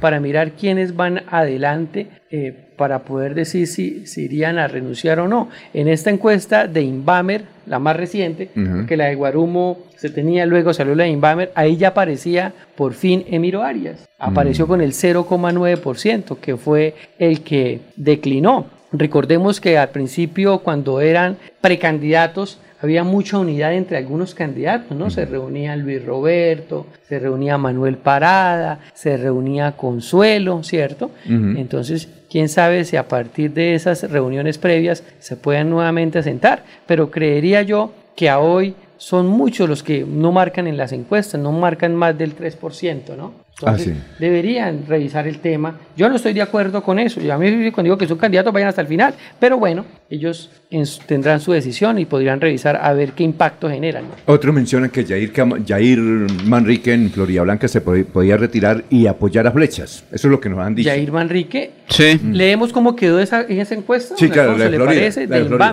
teniendo en cuenta que son encuestas oficiales, ¿no? Y aquí se leen todas las encuestas que lleguen. Entonces, José Fernando Sánchez está Ajá. arriba en Sí. la encuesta, con el 35.1%. Le sigue Sergio Flechas con el 21%, es decir, le lleva el 15%. O sea, lo que yo decía, si el margen de error fuera de 5, igual exacto. lo lleva Y- adelante con el 10. ¿Y la, la persona que renunció cuántos puntos tenía? Ah, bueno, y aquí aparece Diego todavía. Ya, y se aparece con un porcentaje no despreciable para una unidad.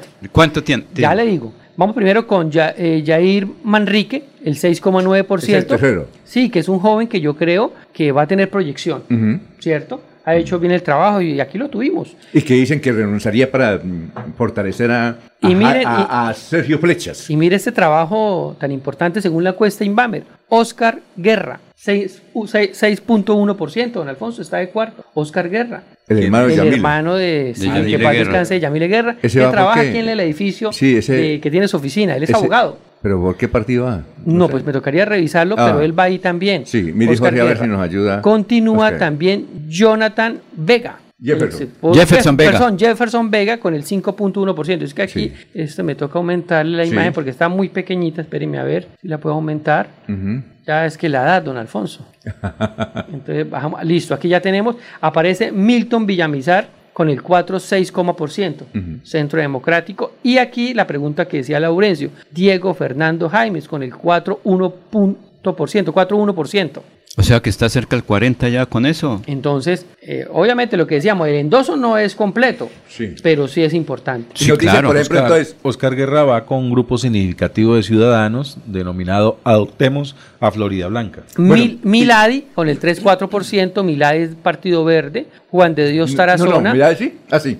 Juan Sí. de Dios Tarazona 2.7, recordemos que es el que representa a la izquierda en Florida Blanca. Ajá. Y aquí el- la alianza que usted dice, Juan Carlos Ayala, si se podría dar, ¿no? 2.4%. O sea, ese está más abajo Sí. que Diego Fernando Jaimes. Sí, pero entonces, eh, y terminamos con Juan Pérez, 1.5%. Voto en blanco, 7,6%. Entonces nos dicen que Jair podía renunciar y dedicarse a, a Ayudarle a Sergio. Y que Milton Villamizar también podría renunciar y ayudarle a José Fernando Sánchez. No sé, eso es lo que se ha mencionado. Yo me encontré ayer con el no representante a la Cámara, Oscar Villamizar, también en, en Senfer, y estuvimos hablando, y ellos están revisando muchos temas en el área metropolitana, don Alfonso. Ajá. Muchos temas para mirar a dónde llegan. Y usted esta mañana lo decía que el Centro Democrático llegó Sí. a la campaña de Jaime Andrés Beltrán. Sí. Él me decía ayer que estaban revisando todos No, los lo temas. dice el Frente. El Ah, Frente, el Frente dice es que, lo dice. que a la campaña de Jaime Andrés llegó el Partido Centro Democrático, Mira. el Mira. Conservador y el Sí. MIR. Sí, todos Sí. tienen los mismos principios. Ajá, ¿no? misma filosofía. Pero eh, donde también lleguen estos partidos, fortalecen las campañas.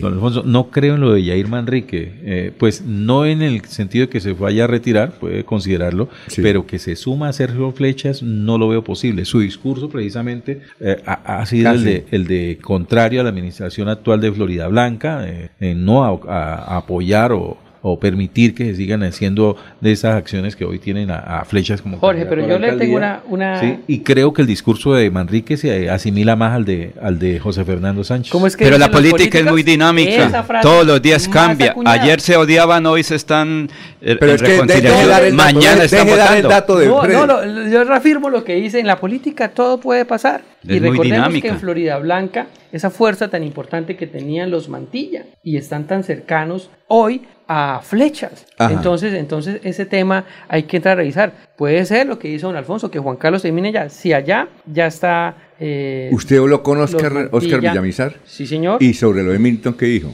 eh, que él vienen trabajando, ¿no? Están revisando Están cifras, revisando, vienen mirando. trabajando el tema, que van a seguir Sí, eh, apoyándolo, pero que las realidades políticas también hay que revisarlas. Y que es porque Y entonces no se le, no se le, no se le note raro entonces que Milton renuncie y se vaya con José Fernando Sánchez, me parece a mí. Son muy Bueno. amigos también. Si algo tiene la Casa Villamizar es la organización política, los Ajá. estructurados que son para hacer campañas y el olfato político para poder eh, llegar a- claro. a, donde sea un equipo Sí, señor. ganador. Ellos no van a depositar su trabajo político en, en- en una rifa, así, en una lotería. Ellos llegan donde las cosas eh, tienen estabilidad. Y si tiene, y si piensa, eh, por ejemplo, en que Milton Villamizar llegara a la campaña José Fernando Sánchez, porque han hecho un estudio concienzudo y, y, Pues claro de las posibilidades que pueda tener Sánchez de llegar a la alcaldía. Ese mismo olfato puede tenerlo también el joven Manrique y no irse eh, a participar en una vaca loca. Muy bien.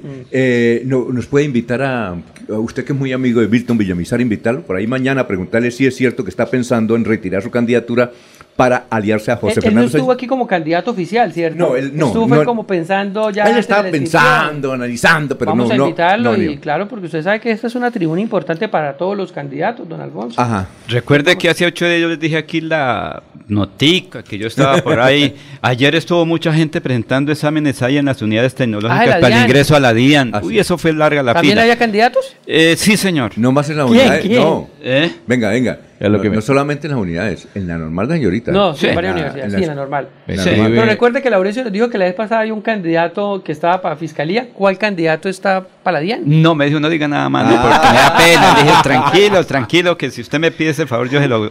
Tranquilo, que yo soy Pero de si ese- había- me escribe, me escribe un alto dirigente de Salvación Nacional en Santander. Me dice, Jorge, usted tiene razón. Yair está muy lejano a flechas. Sánchez sí se ve más cercano. Yair va hasta el final. Él sabe que tiene futuro. Ah, ya. Muy Pero bien. no ve que, es que presión. mire, en política hay una cosa muy importante, más. no mostrar cuánto tiene y se quedan ahí, porque es que yo como candidato digo, bien, yo tenía la fórmula ganadora y ganamos y listo, y no es que se hace el compromiso para el futuro. Y si va O al final y se cuenta mal. Oiga, usted apenas sacó mil votos, cinco mil, quince mil, Bueno. pero le faltó, y eso como en el fútbol son resultados, si no que casi mete el gol, que hizo el gol, pero que se lo comieron, que se lo anularon, en política son numeritos lo que juega, sacó 15 mil votos, pero qué tal que saque 1500 votos, eso es lo que se muestra después. Entonces mucha gente dice, prefiero renunciar ahorita, quedo guardadito, no hago campaña y vengo para la próxima, no es que quedo garantizado que Pero me Yair una ha hecho una buena secretaría. campaña. Yair ha Claro. hecho una buena sí, campaña sí, y es claro, un gran personaje. No va a perder oportunidad de hacerse contar, don Alfonso. Exactamente, son las 6 y 17. El aire se contamina, no se da cuenta la gente, sigue tirando desechos inconscientemente.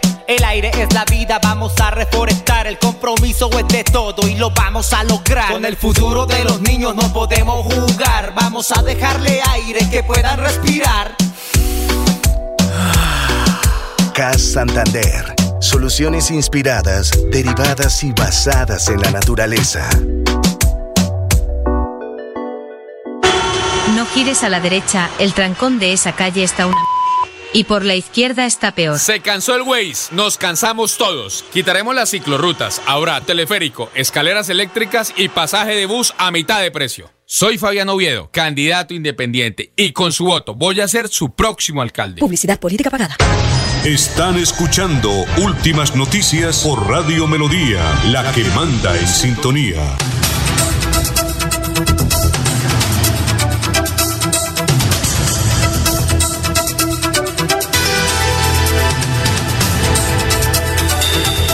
Bueno, hoy hay Al- dos eventos. Sí. Hay dos eventos. Uno de ellos, eh, uno de ellos es el de Jaime Andrés, que dice que está amenazado y, y tiene un evento, una rueda de prensa en pleno Parque San Pío, hoy a las 8 de la mañana. Sí. ¿Quién, quién amenazó a Jaime Andrés o dice que los delincuentes lo están atacando? Es internet. ¿Ah? Es, es el uh, ciber eh, eh, amenaza. ¿Ah, sí? creo que es ¿En por qué, eso. ¿En qué forma lo atacan? Ah, pero no solo a Jaime Andrés. Es que eso hay una serie de ataques, Alfonso, pero también a las 9 de la mañana es una rueda de prensa, ¿oyó? Con Horacio José Serpa, Serpa, sí, que señor. va a La anunciar adhesión. la vinculación de...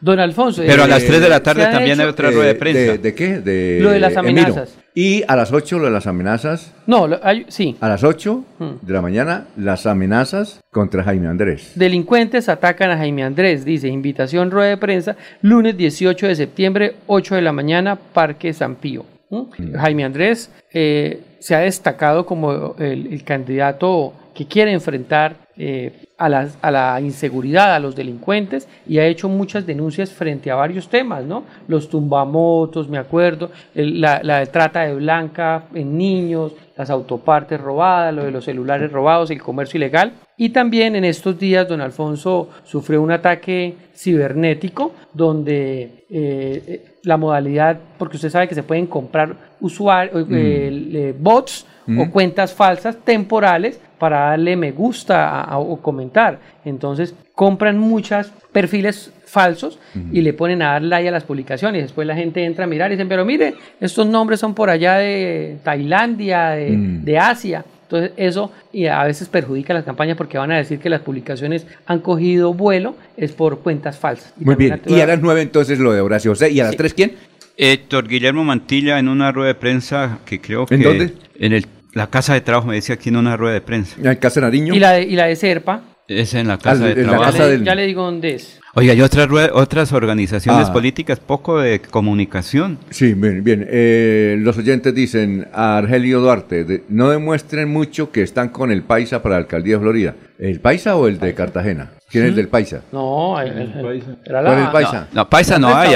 Ah, no, yo no sé si será el Paisa el segundo ¿Quién? o tercero, ahí, porque como es, cada quien le dice... Dice que es de Cartagena. Pero el que no es Cartagena. Don Alfonso, y mire, Horacio José Serpa también invita a la rueda de prensa anuncios importantes de campaña. Aunque esta yo no la he visto, realmente esta publicidad no la he visto, mm. pero sí se filtró la semana pasada antes de, de la adhesión de Emiro Arias, que la vimos en primicia, ¿no, don mm -hmm. Alfonso? Es a las 9 de la mañana. Entonces sí. aquí dice, lunes 18 de septiembre, 9 de la mañana, Casa de la Gente. Exacto, eso es en, sí. cerca del Club Unión, por ahí en cabecera. Calle no, 51 calle con 28. Sí. Bueno, y Jaime Bastilla dice, qué profesionalismo, qué seriedad, qué imparcialidad. Este tipo de periodistas son los que este país necesita. ¿A quién le están dando madera? Ah, es una sátira. Es muy bueno, Alfonso, ese ah, tipo de trabajo. Una sátira, una sátira, pero muy fuerte. No, pero ¿por qué sátira? Yo lo veo bien. No, pues ah, eso es normal, los amigos, son amigos esos que nos escuchan. Bueno, vamos a saludar como se merece a esta joven y bella periodista activa, Maribel Gallo. Deportivos Carvajal, con las mejores marcas del mundo a tus pies, presenta Los Deportes con Maribel Gallo.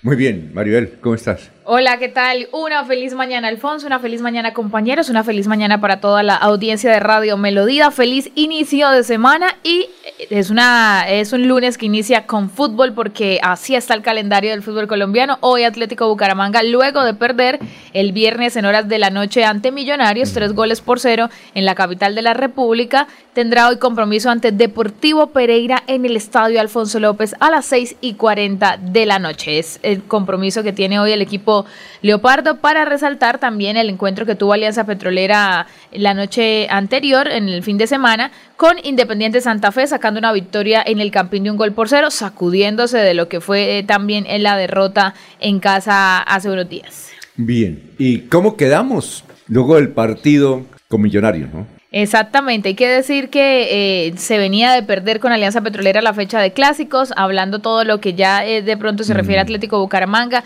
A, a, pesar de ese bajón futbolístico que demuestra el equipo Leopardo en estos días, se unen lesiones, sí. se une la tarjeta roja que recibió el jugador Misael Martínez con Millonarios, es decir, Bucaramanga se quedó sin delanteros porque Emanuel Zaguer se volvió a lesionar, Ajá. Misael Martínez eh, quedó con tarjeta roja expulsado, no estará en el compromiso. Esto ha hecho que eh, Alexis Márquez tenga que tener en cuenta a juveniles y hoy habrá la posibilidad de dos juveniles de la sub-20 del equipo Leopardo estén entre los convocados para el compromiso y probablemente uno de ellos en condición de titular. Y, y, es cierto que ya está pensando como que en renunciar, por ahí vi un titular. Renunciar el profe no, uh -huh. pero que ya empiezan, ustedes saben que la plaza de Atlético Bucaramanga tiene una presión importante por lo, los años de historia que se arrastran de fracaso tras fracaso. Ah. A raíz de eso, en Atlético Bucaramanga un director técnico hace tiempo no duraba lo que hasta ahora ha durado Alexis Márquez uh -huh. en, el, en el equipo Leopardo,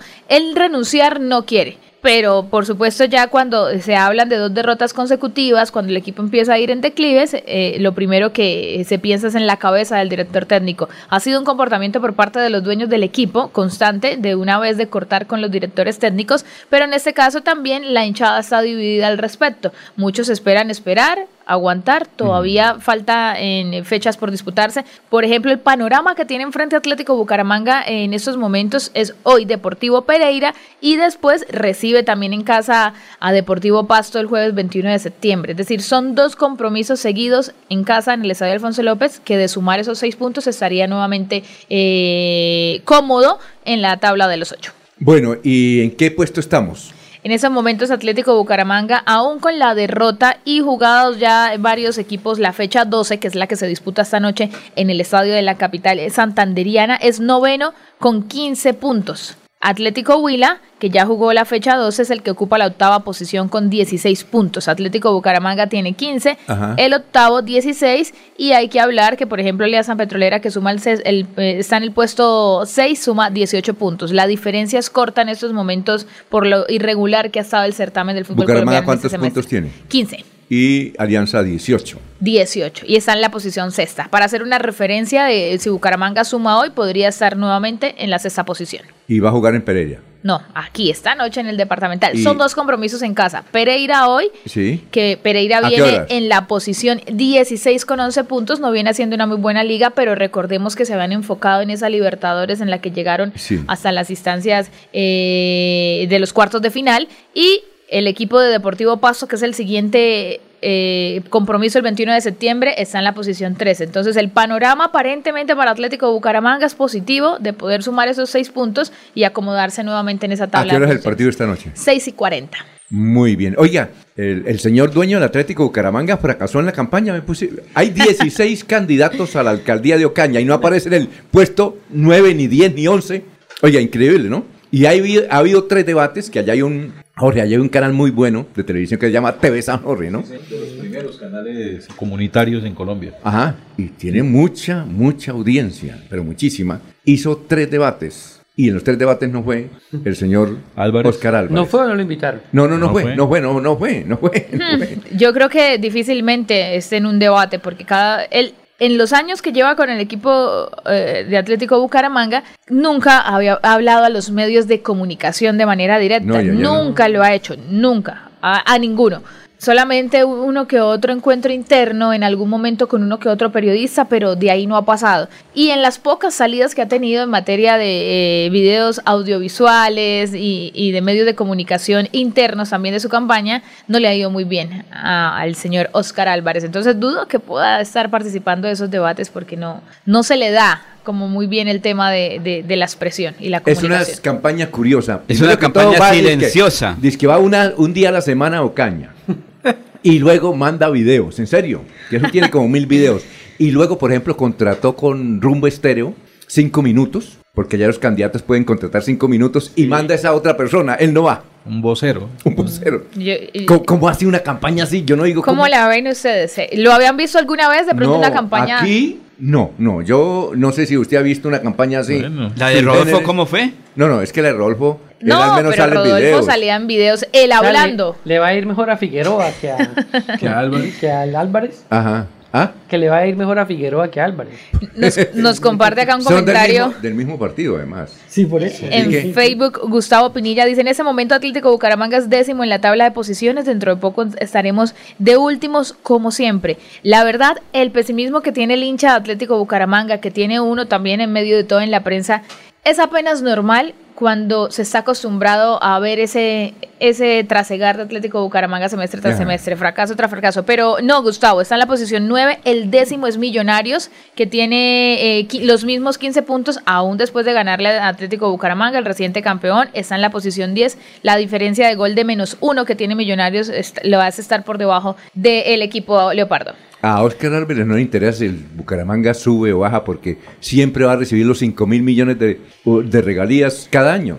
Ayer, ayer teníamos un, un debate, una participación. Estuve este fin de semana en Cúcuta con Torneo Nacional Sub-20 de fútbol acompañando a la delegación del Playón, que por primera vez eh, jóvenes playoneros de zonas rurales están participando en este torneo nacional, siguiendo un proceso que, que, que hay allá en materia de deporte, pero por primera vez avanzaron a la fase 2 de un torneo nacional. Jugaron contra Pamplona FC, ganando tres goles por dos el partido de ida. En este estuve el fin de semana en Cúcuta, norte de Santander, con eso. Y hablando eh, de fútbol con algunas personas que estaban allí en el hotel en donde se concentraba precisamente Cúcuta Deportivo que jugó contra Real Cartagena el sábado a las 4 de la tarde. Eh, decíamos que Bucaramanga, algo que tienen claro estos directivos es que plata no han perdido. No. El negocio, el negocio, lo, lo que sí eh, sucede es que lo que sí pierde es la marca producto y de Ah, pronto sí. ellos no se, ellos no se dan cuenta y ustedes saben que cualquier producto que tenga un desprestigio de alguna manera eh, eh, se afecta, Mm. se afecta, se afecta. Y por eso hasta este año Bucaramanga jugó todo el semestre anterior sin ningún patrocinio en su camiseta.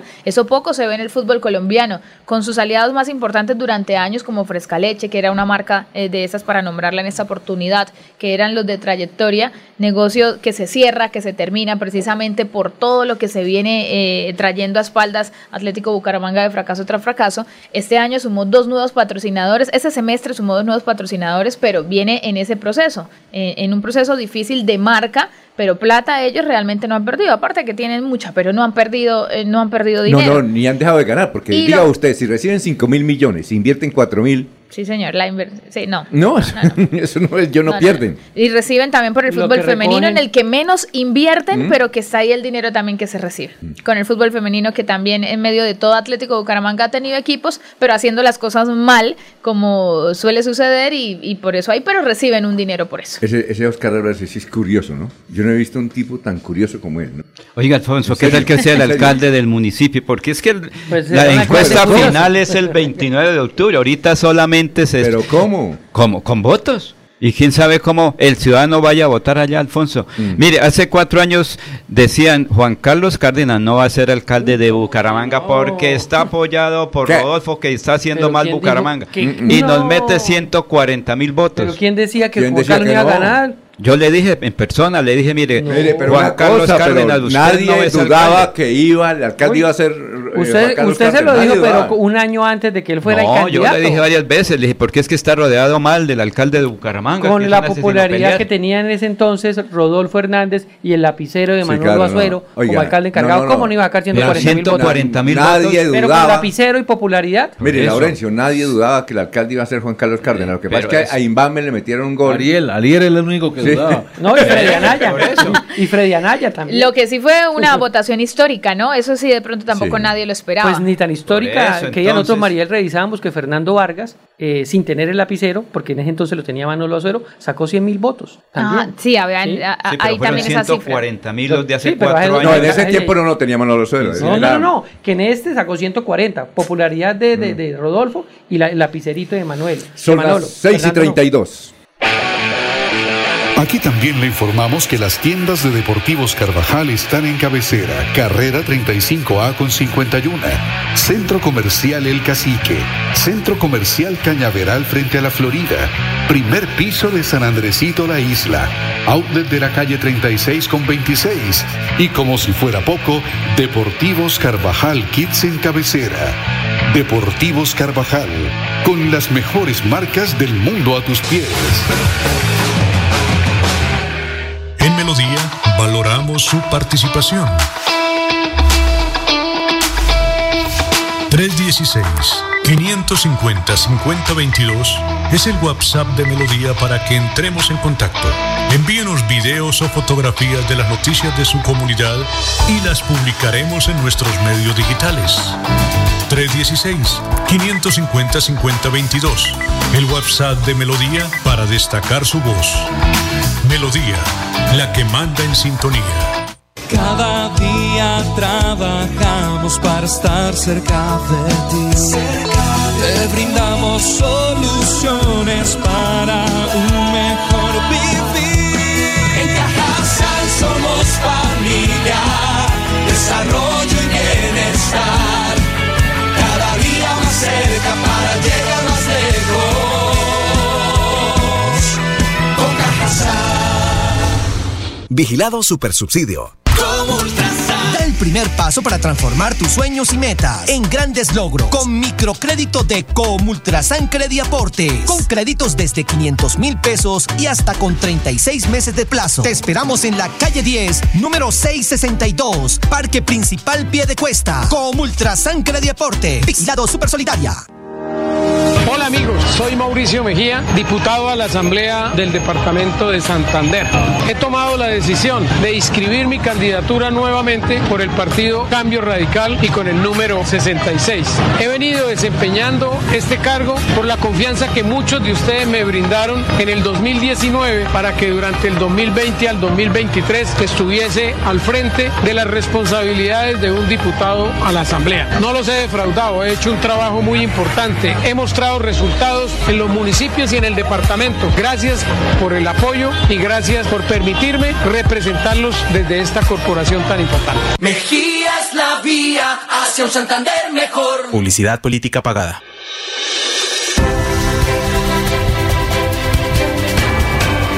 Información y análisis. Es el estilo de Últimas Noticias por Radio Melodía 1080 AM.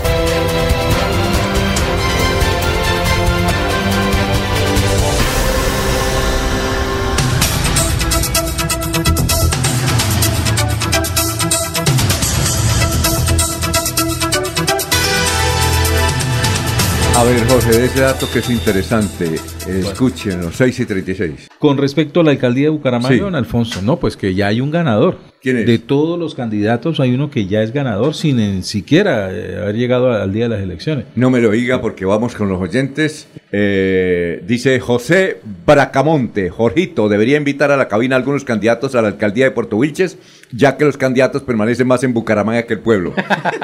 Es normal.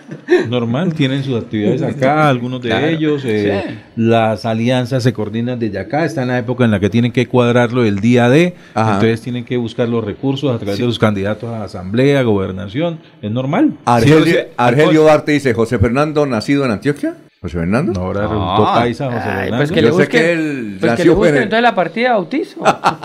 Él nació en el Bucarica, recuerde que él nos Él dijo nació en el cuando Bucarica. estuvo en el Bucarica. No sé, partía pues. vidrios con el balón de, de fútbol Sí. allá. Oiga, que yo no una sé. Pero- pero pegarle Alfonso, con una escoba. pero Alfonso, venga, era le digo una cosa de bien los equipos de simpática. fútbol de Alirio ¿Cómo? se queda.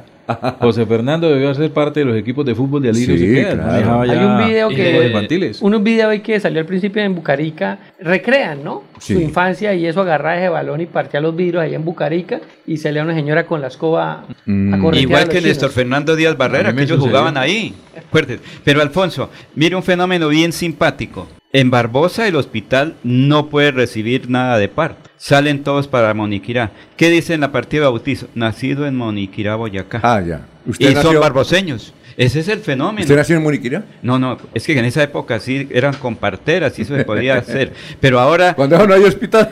no, es que en Barbosa la gente las atienden en Moniquirá.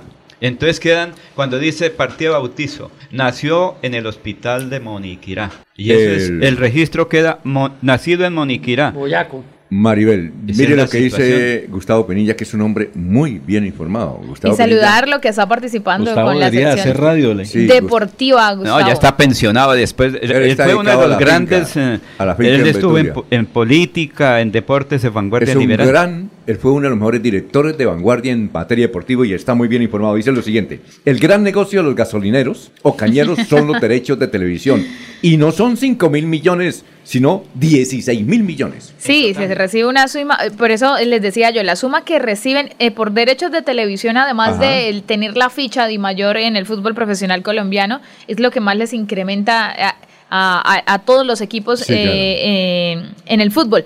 Ni siquiera, por eso se habla mucho que ni siquiera la taquilla es representativa para ellos. La taquilla se convierte como en su caja menor. Por eso Y yo no llenar sabía que estadio. no tenía de hecho, patrocinadores. de hecho, miren, no, el semestre pasado jugó sin ningún Vea, vea patrocinador lo Atlético bueno que es el Bucaramanga. negocio. Calcule usted, Sí. sin patrocinadores, el semestre pasado fueron varias cosas, sin patrocinadores y con estadio solo, porque ni siquiera la Fortaleza Leoparda solo ingresó Mm. durante todo el semestre por protesta y a raíz de eso el estadio tuvo, hubo, recuerdo yo que en varios partidos eh, se vivió una desolación tan, tan Sí. tremenda que hace tiempo no se vivía estadio con 500 personas más o menos. Sí. tenían que habilitar únicamente la zona occidental baja para que las personas allí se ubicaran, así hayan comprado la occidental alta, la boleta que sea, y Sí. evitar gastos logísticos cuando eran 500, 600 personas, máximo 1000, Ujú. que en algunos partidos se presentaron el semestre anterior. Entonces, sin patrocinadores, con taquilla cero, podríamos decirle, porque esa no es una taquilla para un equipo de la primera división del fútbol colombiano, y aún se mantienen, aún tenían la oportunidad de tener a Teófilo Gutiérrez en la plantilla sin deberle pagar, porque si hay algo que... Y le pagaban 100 millones mensuales, ¿no? Sí, si hay algo que hay que aceptarle a estos directivos es que administrativamente con, la, con el cumplimiento a los jugadores eh, no deben nada. El equipo está saneado de verdad en materia de finanzas, pero pues bueno, sería el colmo que tampoco fuera de esa forma, ¿no? Lo cierto es que es verdad, reciben mucho dinero por derechos de televisión y aún así se mantienen y ahí no hay pérdida absoluta. Así, ¿cuántos políticos quisieran tener eso? Claro que recuerden que la financiación estatal parece similar. ¿Cuánto dinero recibió el candidato presidencial después de la segunda vuelta? Perdón, Maribel, ¿el Atlético Bucaramanga participa en la Liga Femenina? Sí, señor, ha participado desde el 2017, teniendo el 2017 logró llegar a semifinales. La perdió en Bogotá con Independiente Santa Fe, que resultó siendo el primer campeón de la Primer Liga Femenina aquí en Colombia, con Manuela González, santanderiana, de Girón, ella como goleadora, eh, la primer goleadora que tuvo el fútbol eh, femenino colombiano, lo tiene una santanderiana ahí en la historia, que de hecho a hoy está en el top 3 de las goleadoras eh, del fútbol colombiano, a hoy Manuela González milita en Atlético Nacional. ¿No será que la propuesta del señor Álvarez de llevarse el fútbol, el Atlético Bucaramanga para Ocaña, sea con la Liga Femenina? Ahí puede haber más cercanía. Podría haber más cercanía porque con la liga femenina, por ejemplo, nunca hay un partido de puertas abiertas porque no adquieren ese, esa labor logística para poder hacer partidos de puertas abiertas que muchas personas ya quieren ir a ver fútbol femenino y aquí aquí en Bucaramanga lo apoyan bastante, pero no abren no abren puertas, así que eso no sería un impedimento, no sería raro que de pronto por ahí sea que eh, puedan contemplar el fútbol profesional en Ocaña. Hay que verlo, hay que verlo. Muy bien. Primero que sea alcalde, ¿no? Si se lo gana, sí se lo gana. Yo no creo. ¿Sabe que, sabe que en Cúcuta eh, sí está barato? La Sí. gasolina, como siempre. ¿Ah, sí? Sí, ¿Y eso, y eso por qué? más barata que en Bucaramanga, Ah, sí, está. pero no por- Total. no No, por no, no, Venezuela. no, el precio. Ah, no, no, no. No por Venezuela. No, no, no, No, más, es por, pero- Ah. por ser frontera, porque recuerde que hacia las fronteras hay una... ¿Cómo está el galón? No recuerdo el valor exacto, pero de acuerdo al- en, en el momento de la tanqueada del, de, de quien nos transportaba, dijo 50 mil pesos menos que en Bucaramanga. Ah, ya. El galón al valor de, de- La de lo de tanqueada. acá. Sí, de la la, tanqueada. tanqueada. Menos que, sí. Sí. Bueno, vamos con más noticias. Aquí la Quinta Brigada nos dice que mm, ocho, a ver cuántos son soldados, se anota el número de soldados. eh, dice que un gran número de soldados comienzan a tapar los huecos desde el norte de la ciudad de Bucaramanga. Empiezan con 26 barrios. ¿Cuántos huecos será? 8 mil huecos. Eh, más de 200 soldados están tapando 8 mil huecos empezando por los barrios del norte de Bucaramanga. Yo creo Eso es lo este- que- O sea, los huecos de Bucaramanga. No, no, no, no, los creo que eso los es- que dijo que ha tapado. No, no, no, no, no, esto es que la ¿O Quinta? Brigada nos dice que ayuda Ah, que le a ayuda. tapar los huecos y que hay muchos Ah. soldados y están en eso. Es el batallón Caldas con los ingenieros que están trabajando. Ajá. Creo que la vía que comunica a Sotonorte, que comienza prácticamente en la Virgen, No, pero- sigue todo ese sector que está en malas condiciones. Y luego eh, por ahí por frente va hasta el tanque, la represa del agua de Bucaramanga. Sí. Entonces esa parte es la gente de Sotonorte ha reclamado porque eso es área de Bucaramanga y la gente de Sotonorte no puede invertir ahí. Entonces creo que ahora sí están dando solución a lo que siempre ha estado muy pendiente el señor Camacho, el de las motos, que dijo hay que trabajar unidos para lograr la- el arreglo de la vía a Sotonorte, porque es el ingreso a Sotonorte, se nos dificulta para los turistas. Entonces creo que ahora sí hubo ese acuerdo fundamental para que los turistas puedan ingresar fácilmente a Sotonorte. Muy bien, noticias, Jorge. Don Alfonso, con una demanda, un estudiante de Derecho de Bucaramanga de 21 años logró que se protegieran las cargas industriales del Galeón San José, que anteriormente no tenían la protección del Estado. Se trata de Carlos Fernando Gómez Riaño, estudiante de octavo semestre de Derecho de la Universidad Autónoma de Bucaramanga, quien construyó una demanda argumentada para que las cargas industriales del, del Galeón San José no fueran excluidas del patrimonio cultural sumergido, razón por la cual la Sala Plena de la Corte Constitucional de Colombia declaró inexequible esa norma. La Corte estudió una demanda de in- inconstitucionalidad eh, presentada en contra del numeral 3 del artículo 3 de la Ley 1675 de 2013, que establecía un mandato general de acuerdo con el cual las cargas industriales no serían consideradas como parte del patrimonio cultural. ¿Cuáles son las cargas industriales de, de- del galeón? Eh, son las que eh, esto se refiere a los objetos, las botijas o vasijas, las ánforas o recipientes para líquidos, es decir, los diferentes cargamentos que integraban el naufragio. Muy bien, noticias, eh, Freddy. Son las 6 y 45. Don Alfonso, a raíz de esa unidad que hace Emiro Arias con el candidato Horacio José Sí, claro. Serpa, yo me puse a revisar las estadísticas de votación, al menos en las dos últimas elecciones de Emiro Arias, para saber cuánto posiblemente le puede sumar, Ah, muy bien. entendiendo, disculpen, entendiendo que esas adhesiones, la, la aritmética en, en la política no es que Jorge tenga dos y yo tenga tres, entonces tres más dos son cinco, no. No. Dos más tres, eso siempre va a ser dos o tres Sí. en, en la, en la matemática electoral. Entonces, Emiro Arias, siendo candidato a la gobernación de Santander en Bucaramanga, sacó 18.411 votos Ajá. en el 2019. Y para el Senado, que iba por Fuerza Ciudadana, Emiro Arias sacó en Bucaramanga 3.890 votos. Entonces, dejo esos dos datos para que la opinión y los misma campaña de ser paga ese análisis, a mirar cuánta votación, dependiendo de las estadísticas, eh, y también viendo que Emiro pues no marcaba en las encuestas, en las últimas encuestas que se hacían. Entonces, 18.000 votos sacó en el Senado en Bucaramanga y 3.890 en Bucaramanga. Pero le han tomado el Para pelo a Emiro porque él antes, cuando no pensaba unirse a Horacio José, Sí. decía que, él era, que era una papita bogotana, ¿recuerda? Que salía el doctor Baiter, el doctor Baiter. ¿No vio ese video? Claro. No. Que él criticaba a Horacio José. Ah, claro, yo lo puse en un trino, en un trino donde hacía unas críticas Ajá. también a, a, a Serpa. Ah, Entonces sí. volvemos a la coherencia política, pero a la frase acuñada por los políticos, la política es dinámica. Pero antes ¿Y Serpa no gustaba, hoy sí nos gusta. ¿Y cómo sabe él que nadie, el coronel Aguilar, está en la campaña de Horacio José? ¿Cómo sabe él? ¿Cómo así? No entiendo la Porque él dijo que él no apoyaba a alguien que tuviera vínculos. Pues hay que mostrar las pruebas para decirlo, Sí. ¿cierto? Ah. Porque la prueba, de acuerdo a la unidad investigativa, que la semana pasada fue la noticia bomba, se presentaba que ha- había solo unos candidatos y no lo nombraron. A mí- Tocaría esperar a ver.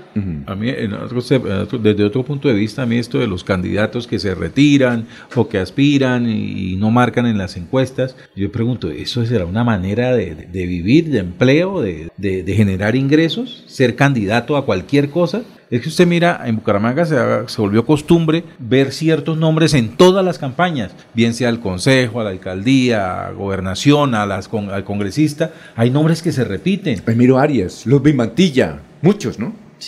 ¿Qué, ¿Cuál es el sentido de la política de estos nombres, don Alfonso? Es que son candidatos a, a- a nada. nunca- bueno, por lo menos Emiro ha llegado hasta el final de, de una contienda electoral, sí, como candidato a la gobernación. Sí, eh, no sé, no- ah, bueno, candidato al Senado, también obtuvo alguna votación. Pero hay otros nombres que figuran siempre como candidatos a todo y nunca se sabe de dónde sacan, eh, eh, qué potencial tiene, de dónde salen los recursos para esas campañas, de qué viven después de las campañas. ¿Y cómo hacen para pagar las deudas? Exactamente, no, algunos ni siquiera las pagan, porque si usted pone, ahí hay, hay unas que, que llegan con cartera a la siguiente campaña y tienen cartera de la campaña anterior. Oiga, Jorge, ¿cuál es el candidato a la alcaldía que ya prácticamente usted sacó un buen resultado? En ese momento en Bucaramanga, el ganador se llama Manuel Parada. ¿Por qué? Claro, es ganador porque ¿quién va a ser el próximo alcalde de Medellín? Eh, Federico. Fico. ¿Ah? Fico.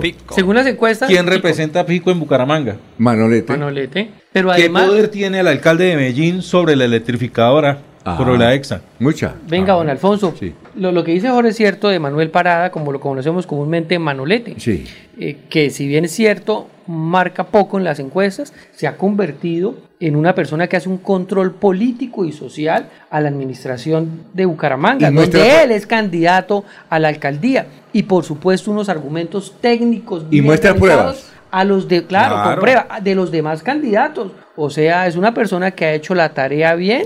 Y, Y, el control político y- que ha hecho es tan efectivo que ya tiene amenazas por eso. Claro, y en los debates se ha demostrado muy sagaz a través de esas también sagacidades, entre comillas, que tienen otros candidatos. Él también sale con la suya. Por ejemplo, la vez pasada, el candidato Carlos Parra decía que no, que están asustando a la ciudad con temas de inseguridad y le saca también Manolete, pero venga señor, ¿no era usted el que pintaba asesinatos y muertes en las calles de Bucaramanga en el paro nacional? ¿Sí? Entonces entra a controvertirlos muy bien en los debates. Yo creo que la acción de Manolete ha perjudicado mucho la imagen de Carlos Parra, me parece. Me da la impresión. Porque el hecho de que no esté bien Carlos Parra en la encuesta, que es una sorpresa hasta ahora, eso demuestra que el trabajo de Manolete es muy bueno.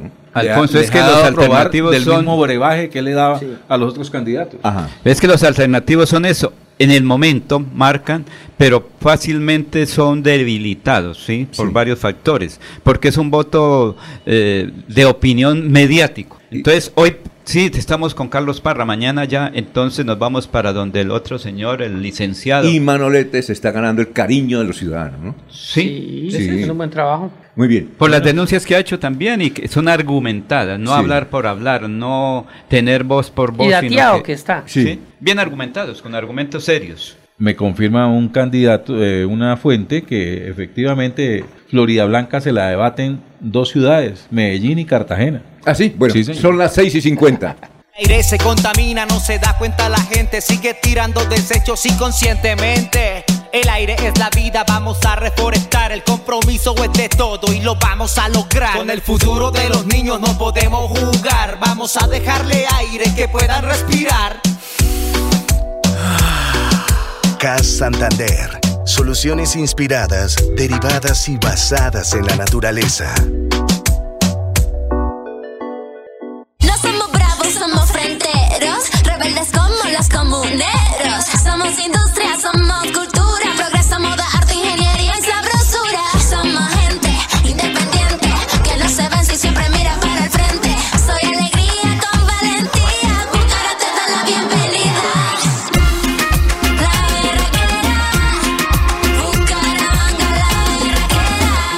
Consuelo Ordóñez. Esa es la mujer que necesitamos de alcaldesa en Bucaramanga. Publicidad, política pagada.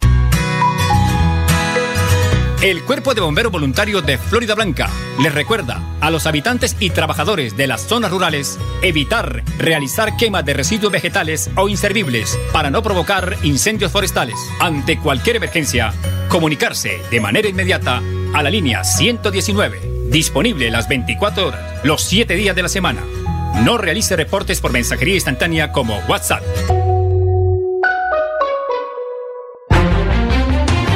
Continuamos con las últimas noticias en Radio Melodía. Radio Melodía, la que manda en sintonía.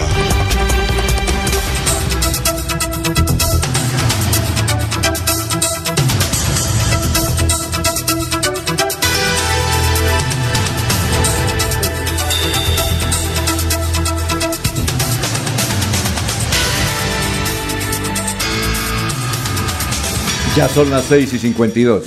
En un caso de intolerancia social fue asesinado Julián Rincón de 29 años en Bucaramanga. El hecho se presentó en el barrio Villas de San Ignacio cuando el obrero fue a cobrarle a otra persona el pago por un trabajo de construcción y este lo atacó con cuchillo. Pero Alfonso, es que ahí la cuestión es bien interesante porque es que el señor creo que estaba perdido de la familia y veintitantos años después se ubica con la mamá aquí en Bucaramanga, llega a los encuentros, lleva un tiempo de estar aquí cerca de la familia y desafortunadamente muere en ese hecho de intolerancia. Muy bien. Pero llevaba 20, o sea, toda la vida estaba perdido de la señora progenitora. Bueno, noticias. Don Alfonso, hablando con respecto a la oposición que han hecho algunos candidatos frente a otros al, actuar en las campañas políticas, hay actores en las redes sociales que también ejercen una oposición acertada y, y- y contundente frente a las campañas que podríamos llamar eh, que tienen origen en el populismo. Eh, una de ellas es Ana María Vargas, es una abogada muy activa a través de la red social X, eh, antes Twitter, y ha colocado el siguiente post en los últimos minutos. Oigan, Qué casualidad que los artistas que voluntariamente, entre comillas, pintaron la sede de campaña de Carlos Parra, también fueron ganadores de estímulos este año en el Instituto Municipal de Cultura de Bucaramanga.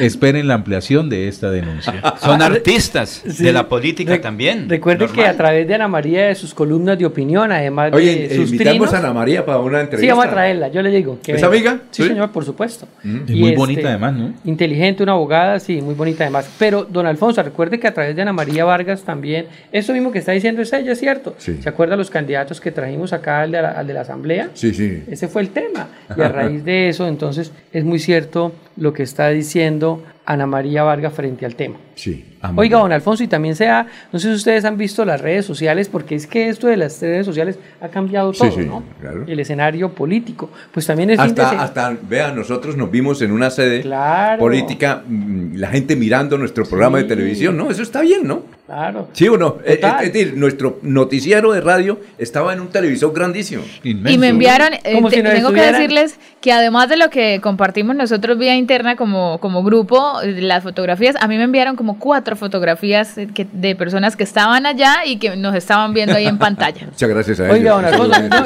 Ana María también eh, trabaja con Navarrito, ¿no? Los sábados. ¿Ah, sí? Pero este sábado no fue, yo estaba en el Dan Carton y hablamos un ratico con Navarro. Don Alfonso, es que este fin de semana, eh, por las redes sociales que estábamos hablando que ha cambiado todo, porque a- ya a Laurencio también lo ven y ¡tin! le toman la foto, ¿no? Y la publican por las redes sociales. Le Mis decir- enemigos, amigos. No, amigos, amigos. Amigos, muy Ajá. buenas personas. Porque ¿para uno qué? busca la noticia en las sedes políticas. Y si algún día me ven, no vayan a decir, no, es que, no, es que están buscando la noticia. Como por ¿No ve ejemplo, por ahí que una persona ha querido siempre tomarme una foto por ahí, por el lado de Soto Norte, Don y no han podido? es- apareció una foto, eso es de nivel nacional, de, no una foto, no, un video de Fico Gutiérrez ahorita que hablaba, que es el posible ganador de como alcalde de Medellín, en una fiesta, en una rumba ya eh, agradable, con unas chicas bailando muy cercano, y entonces salieron todos sus contradictores a decirle, oye, Fico no es casado, esa es la esposa de Fico. Pues bueno, yo creo que los candidatos pueden darse en un momento de descanso una bailadita. Estaba pero- con Pola.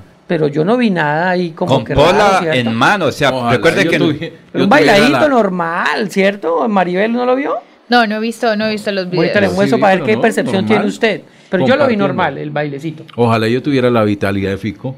A mí a las 11 de la noche ya me está dando sueño. ¿Recuerdan el bailecito de, el bailecito en el yate de, de ¿De Rodolfo? Rodolfo? Ah, bueno. Pero no tan comprometedor. Eh, no, ese ese no, ya no. era un poquitico más comprometedor. Sí, más fuerte el de Rodolfo. ¿Y qué tal con Pola a las 5 de la mañana? Pero no era a las 5. No, es que cuando uno pasa aquí por la novena, ve ahí las señores con No, y una los Pola candidatos todos ahí. bailan. ¿Qué tiene de malo que haya, haya bailado? No entiendo. Es normal. Es que pretendieron presentar ese video como un acto de infidelidad por parte de Fico, pero lo que hay ahí, ¿no? Está bailando con una Con mujer unos muy- amigos, debe es ser muy bonita amigas. la pareja que tiene, sí. sí. Y falta de sentido común. ¿Qué le ¿Usted, tal usted que fuera- piensa que uno va a ser infiel en público? No. No, ¿qué tal que fueran a Vélez eh, ahí cuando se baila la guabina o el moño? Por eso, no, lo que hizo don Alfonso es cierto. Una figura pública como Fico, Sí. ¿usted cree que se va a meter en una discoteca Ah. a, a hacer cosas indebidas? Fue que le cogieron en los tres segundos ¿Dónde? de las dos horas que pudo estar ahí. Y, Y yo más creo que las dos horas mirando a ver qué hacía malo. Y entonces cuando le coge así la cintura para hacer el trencito, uno baila en el trencito así, ¡ey! Ya. Más sí allá, del nombre, más allá del nombre del candidato, al final existirá un contexto y eso lo sabrá finalmente si de verdad es su esposa. Me refiero porque si hay contextos, a pesar de que sea una fiestica, sea solo un bailecito, es la esposa la que sí sabe Total. bajo qué contexto Sí, claro. reclamarle o no reclamarle. Eso ya es situación Pero eso ya es interna, personal. Interna y personal, exactamente. el tema es Pero porque lo hacen al ojo político. Mm, sin saber, no, no, ese tema no debería ser tan relevante. Yo no he visto el video, aclaro. Y repito, al margen del nombre del, del candidato que en este momento es. Pero Mire, estamos y en campaña, Alfonso, Mire, y entre ahorita más todo válido. yo, yo he encontrado una cosa, entre más ataquen a los candidatos, más suben los candidatos. Sí. Claro. Mire lo de Jaime Andrés, sí han dado madera por todos los lados. Pusieron hasta un cura a decir, hombre, que los pastores, yo no sé qué.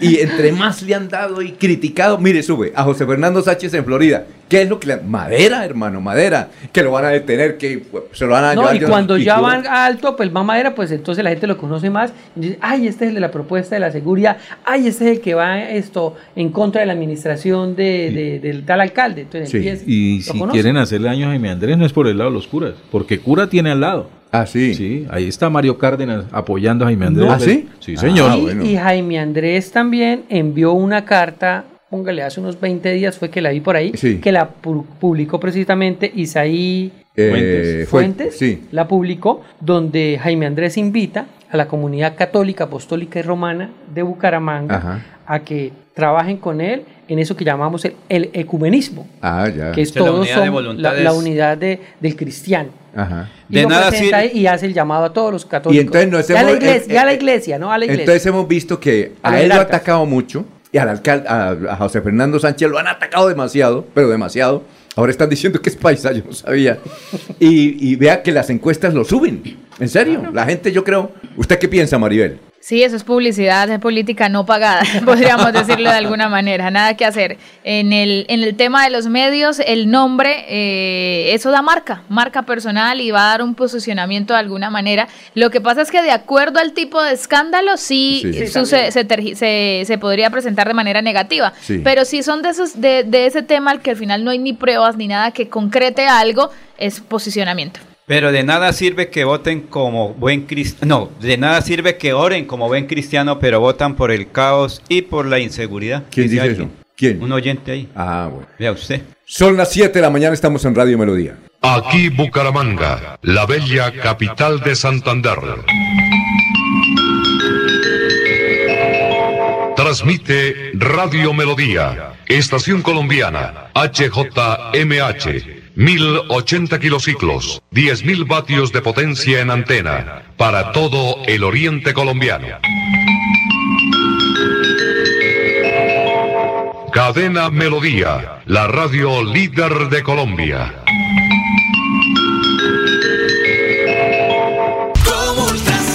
Primer paso para transformar tus sueños y metas en grandes logros con microcrédito de Comultrasan Crediaporte. Con créditos desde 500 mil pesos y hasta con 36 meses de plazo. Te esperamos en la carrera 26, número 4311, Glorieta de Poblado en Girón. Comultrasan Crediaporte. Vigilado Super Solidaria. En Radio Melodía, últimas noticias. Las noticias de la hora. Las noticias de la hora. Saludos, soy Florentino Mesa y esta es la vuelta al mundo en 120 segundos. Las autoridades ucranianas reivindicaron la toma de un pueblo de importancia táctica cerca de la ciudad de Bakhmut en el este, en un conflicto que Estados Unidos y la OTAN prevén que continuará por largo tiempo. El Ministerio de Defensa de Taiwán denunció hoy el acoso militar de China por parte de las Fuerzas Armadas de ese país, que enviaron 103 aviones de combate hacia el estrecho de Taiwán en un periodo de 24 horas, un nuevo récord diario para épocas recientes. China rechazó hoy la acusación de Estados Unidos de ser un país de origen de drogas y la calificó de maliciosa y sin fundamento, al tiempo que defendió su papel como un modelo en la lucha contra el narcotráfico. Con la mirada puesta en la presencia de más de 140 líderes mundiales en la Asamblea General de la ONU esta semana que inicia, miles de personas pidieron en Nueva York el fin de los combustibles fósiles ante la emergencia del cambio climático, gritando que el futuro y sus vidas dependen de ello. Las agencias de la ONU dijeron este lunes que luchan por impedir un brote de enfermedades tras las inundaciones que arrasaron la ciudad libia de Derna, que dejaron miles de muertos y desaparecidos, y advirtieron que intentan prevenir una crisis devastadora. Con 95 muertos al día, es decir, uno cada 15 minutos, cierra Andrés Manuel López Obrador su periodo de gobierno en México, donde según la agencia T-Research se cometieron más de 200.000 homicidios en su administración, dejando muy por detrás los años de violencia de los sexenios de Felipe Calderón y Enrique Peña Nieto. El presidente de Venezuela, Nicolás Maduro, retornó a su país luego de una gira de más de 10 días que incluyó una visita oficial extensa a China, una parada técnica en Argelia y los últimos dos días en Cuba, donde participó en la cumbre del Grupo de los 77 y China. La candidata a la presidencia de Ecuador, Luisa González, de la Revolución Ciudadana, presentará hoy ante la Fiscalía General una denuncia ante las pruebas divulgadas de un atentado frustrado contra su vida. Esta fue la vuelta al mundo en 120 segundos. Últimas noticias los despierta bien informados de lunes a viernes. En todas las áreas de la información regional, un periodista de Últimas Noticias registra la información en Radio Melodía 1080 AM y en melodíaenlínea.com.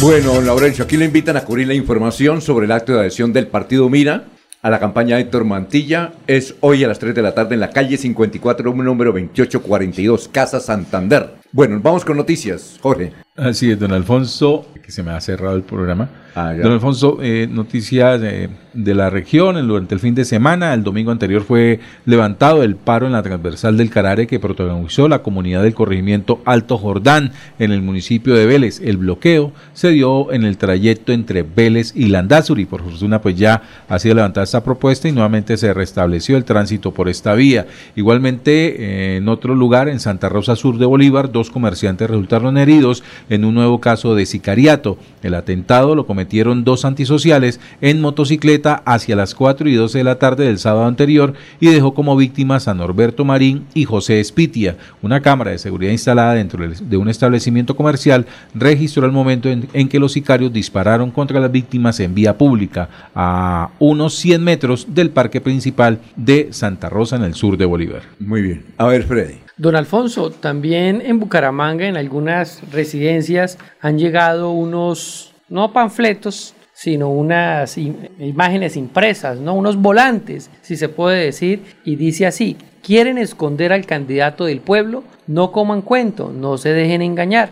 Si las elecciones fueran mañana, el candidato del pueblo, Carlos Sotomonte, será el nuevo alcalde de los bumangueses. Esta es la verdadera encuesta. Y aparece una imagen, pues sí, lo ponen ganando a él con el 14%, luego a, a Jaime Andrés con el 12%, bueno, y ahí los demás. Pero es una imagen que comúnmente utilizan las campañas para como fortalecerse cada uno de ellos, porque ni tiene el, el nombre de ¿Pero la de la encuestadora, encuesta? ¿De cuándo es la encuesta? no, eso es una imagen ahí, es un ¿O cuándo la panfleto, ahí sí podía yo decir. No, nada, es una imagen como para, como hacía la caricatura, de Diego Caricatura, cuando le pregunta a Carlos Sotomonte a Carlos Sotomonte, ¿y quién va a ganar en Bucaramanga? Entonces, Carlos Sotomonte le contesta a Carlos Sotomonte, Carlos Sotomonte va a ganar. Pero es información engañosa de todas maneras. Esa es la y, y, y lo corrobora esas imágenes que están Pero enviando por debajo de las casas. Pero es una información engañosa. Falsa. Engañosa. Sí, pero, pero no engañosa. podemos decir que sea de la campaña de Sotomonte, pero de todas maneras, pues porque información tampoco tiene, engañosa pero sí que- la están enviando por las casas. Actúan como milicias. Exactamente. A ver, noticias, Maribel. Son las, sí, las 7, 8 minutos. Para que todos los bumangueses se vayan preparando la media maratón de Bucaramanga, del que organiza la Fundación Cardiovascular, que ya llega a su edición número 20. Será el próximo 8 de octubre y esta edición número 20, que por supuesto será especial por cumplirse una década más de este certamen de atletismo en la ciudad bonita, espera contar con más de 50 mil participantes. Hay que decir que en este caso la Fundación Cardiovascular de Colombia abrió ya inscripciones en una rueda de prensa que se realizó en Neomundo la semana pasada. Pudieron dar detalles de lo que va a hacer esta media maratón, en donde inició hace 20 años aproximadamente con una participación entre 7 mil y 8 mil deportis- deportistas y a hoy esperan que hayan más de 50 mil deportistas de Santander, el resto de Colombia y del extranjero participando de la media maratón de Bucaramanga el próximo 8 de octubre. Ay, Laurencio. Alfonso, el precio de la carne de res, John Romero, que es un ganadero de Florida Blanca. Recordemos que ahora en Florida Blanca es el centro de beneficio de ganado ahí en Río Frío. Es donde se está eh, preparando la carne Pero que para está a consumir. 20 mil pesos la libra. No, es tremendo. En algunas partes, pero escuchemos a este ganadero que tiene la experiencia, es un joven que está ahí, John Ramírez, eh, John Romero. Lo que se venía presentando anteriormente era el alto costo en el que estaba el precio del ganado y se ha llegado como un punto de equilibrio. Entonces, eso ha permitido que el consumidor final, que es el ciudadano, tenga un precio más asequible de la carne, ya que esta es una de las piezas fundamentales de la canasta familiar. En Florida Blanca se beneficia desde la planta de sacrificio que está en Río Frío. Entonces nosotros como comerciantes de ganado lo que hacemos es traer nuestro ganado sacrificándolo aquí mismo, generación de empleo. No solo beneficiar nosotros a la comunidad, al consumidor final, sino a la comunidad ¿Qué están consumiendo ahorita en la canasta familiar, en la cadena alimenticia, los habitantes de Florida Blanca y del área metropolitana y Santander? las carnes y carnes importantes como la de res, la del cerdo, la del pollo. Somos tradicionales y lo que más consumimos es carne de res. Así sean unos costos altos, como se vino viendo cuando estuvo la competencia en la parte con el frigorífico que cierra, aumentaron que no deja de consumir carne de res. ¿Afectó o benefició el cierre de Vijagual? Bueno, lo que pasa es que como la empresa de Vijagual, Atenas Food, ellos comercializaban hacia el exterior, más que toda la parte europea, es, eso generaba un pago en dólares. No podemos venir a competir con dólares, porque nuestra moneda natal es el peso. Y entonces el finquero se iba por ellos, porque imagínense, están ganando más el peso colombiano con nuestra moneda natal, porque ya no vamos a tener una demanda alta y vamos a poder consumir una carne de muy buena calidad. ¿Cuál es el futuro del ganadero y de el- la persona que compra la carne? Para el comercio interno, mantener unos precios estables, porque la canasta familiar no pues, se puede ver afectada. Y esto es indispensable para nosotros, ya que por muchas generaciones venimos consumiendo la carne de res y aportan nutrientes, proteínas, generan muchos beneficios para la salud y el cuerpo, porque, en un ejemplo, los deportistas consumen altas cantidades de proteínas y más que todo se ve reflejada en la carne de res. Muy amable por estar en estos medios de comunicación. Muchas gracias a ustedes por permitirme estar aquí con ustedes. Muy bien, la carne. Bueno, Gustavo Penilla dice, en Cúcuta el galón de gasolina vale 12.025 pesos, casi 1.600 menos que en Bucaramanga. Ah, bueno, casi eh, cuando hablamos de la gasolina, sí, señor. Gracias a Gustavo. Por Bueno. ser frontera, Alfonso, porque eso hay una medición especial en precio para Bueno, frontera. a propósito, Gustavo Penilla dice, excelente, la comentarista deportiva Maribel tiene muy claro lo del Atlético Bucaramanga y en general la situación del fútbol colombiano. Gracias a Gustavo y de verdad un abrazo. Eh, Martín Gaona, lamentablemente Atlético Bucaramanga no tiene nómina, no hay proceso como equipo serio, es una ilusión bien manejada para los cuatro hinchas, pero como negocio para el dueño es muy bueno. Sí, ¿cierto? ¿No? Sí, es una realidad que no se puede esconder por y más en mi caso, que le, le impregno positivismo a los directores técnicos que llegan, a los jugadores que llegan, que no son quienes arrastran los 75 años de historia, como a veces nos pasa eh, a nosotros los periodistas, casi siempre nos dicen, por periodistas como ustedes, es- esa frase es muy común, por periodistas como ustedes es que Atlético Bucaramanga nunca ha ganado nada. Yo les digo, yo no nací hace 75 años. Y no juega fútbol. y no soy la que entro a la cancha. No, pero, pero suele suceder. Entonces, el positivismo a veces va como en esa energía que se le envía a los que llegan acá, a los profesionales, a los directores técnicos, porque al final el fútbol continúa y ahí están en pantalla. Bueno, Ana Ortiz dice en respuesta a Jorge Guillón, no, será Jorge Caicedo. Es emisora radial y de las más escuchadas en el área metropolitana y los que estamos conectados en el Facebook. ¿Por qué, Jorge? Ah, no, no, no, es que ahí entre los comentarios de Facebook eh, hay una cuenta a nombre de Jorge Guillón Olarte, ah, ya. que actúa como un encapuchado, los que llamamos de esos eh, usuarios encapuchados de Facebook, de los que usan capucha para que no le vean su identidad y poder hacer picardías, eh, haciendo algunas referencias hacia Radio Melodía, que es, es una emisora con apenas 76 personas en, en audiencia. ¿sí? Pero eh, hay que, hay que decirle Marcel, que ¿no? en Marcel, Facebook... Marcel.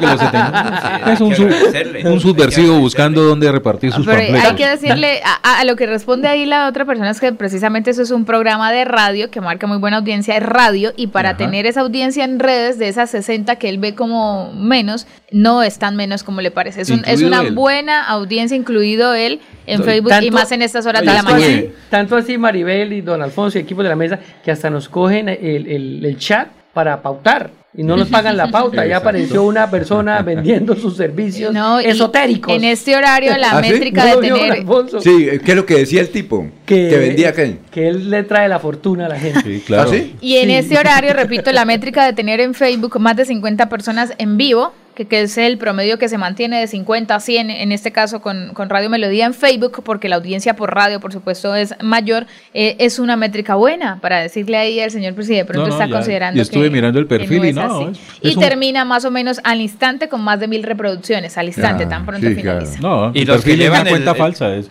es un partisano de baja estofa. Y los que llevan el radio al hombro, como lo hace Abel Cadena Buitrego, Se que él compró su, No radio para escucharnos todos los días. No se, no se pare a las 5 a mortificarse. Y mucha gente que nos escucha a través de la radio convencional, vea allá en el campo.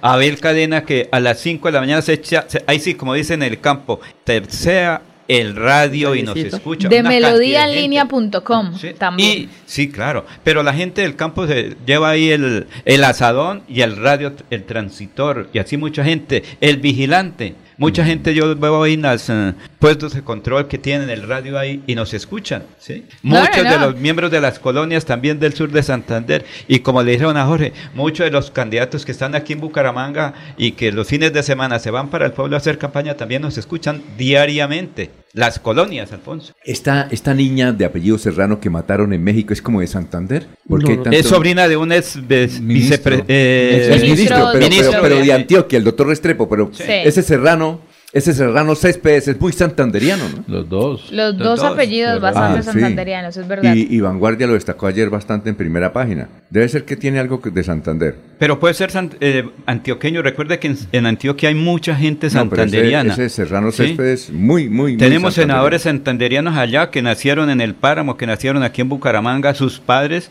y ahora son eh, senadores o representantes a la Cámara por Antioquia. Ya también hay una buena eh, cantidad de santanderianos, incluyendo la familia Ardila de la gran organización. La madre de la joven se llama Ana María Serrano. Sí, será... Ah, no, el ¿Será femenino, Zapatoca? la, la joven fallecida es Ana María Serrano. Y su señora madre, Sí. eh, quien ha hecho algunas denuncias con respecto a, a que sienten que están en peligro debido a este a esta situación que se presentó allí. Esto, mm, eh, eh, sí, tiene el mismo nombre, Ana María Serrano también. Pero es que era una Ana estudiante Céspedes. de medicina en Ciudad de México. 18 años. Pero creo que el novio sí mexicano. Por eso es que se habla que fue un feminicidio de un mexicano, que allá la situación es muy compleja. Con ese tema. Y la violación a, a los, digamos, derechos de las mujeres. Allá recordemos la que el machista... cantidad de mujeres asesinadas son es impresionante en México. O sea, el compañero o el sí, esposo. nos alarmamos en Colombia, exacto, Laurencio, si nos alarmamos en Colombia, en México es una situación demasiado, demasiado complicada.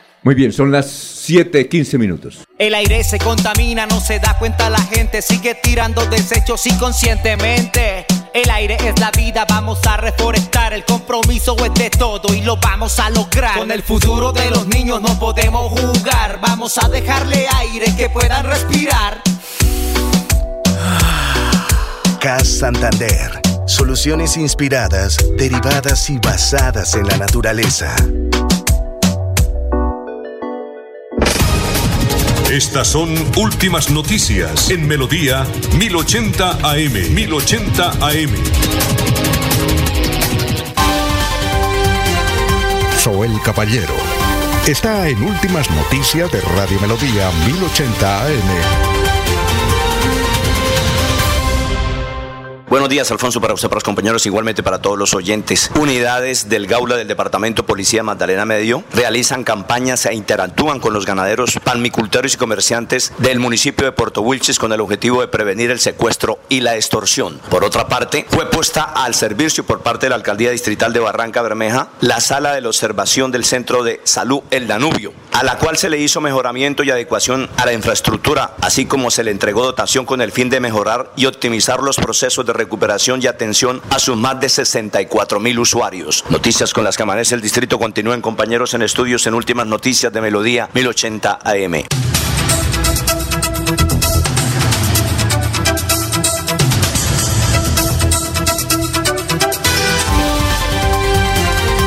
Enrique Ordóñez Montañés está en Últimas Noticias de Radio Melodía 1080 AM. Son las 7 de la mañana, 17 minutos. José Manuel Ojeda escuchó una entrevista por televisión al dirigente comunal de una vereda diciendo que la tempestad había tumbado un posta, un posta de la luz, y los había dejado a oscuras. ¿Es correcto decir posta de la luz, profesor? Y muy buenos días. Muy buenos días, Alfonso y oyentes de Últimas Noticias. Don José Manuel, pues eh, es que es una palabra que en algunas regiones, en los pueblos, eh, se emplea incorrectamente. En lugar de lo correcto, que es poste, se dice posta en los, en, los pueblos. Pero posta es otra cosa. Posta es, por ejemplo, la tajada de carne. Cuando vamos a la carnicería, el porte, el pecero, el carnicero nos dice, eh, tenemos cecina, posta, costilla, lomo, en fin. Entonces, ese, ese es un- una tajada de carne, sí es la posta, posta, la posta. Pero el sitio donde se coloca, eh, o, mejor, para hacerle más claro a don José Manuel, el madero que sirve de apoyo a una señal eléctrica o telefónica, eh, eso se llama poste, poste de luz, poste de, de la línea telefónica, poste de una parabólica, E- ese es, ese es un poste, poste. Y la posta es la carne, para que establezcamos la diferencia entre posta y poste.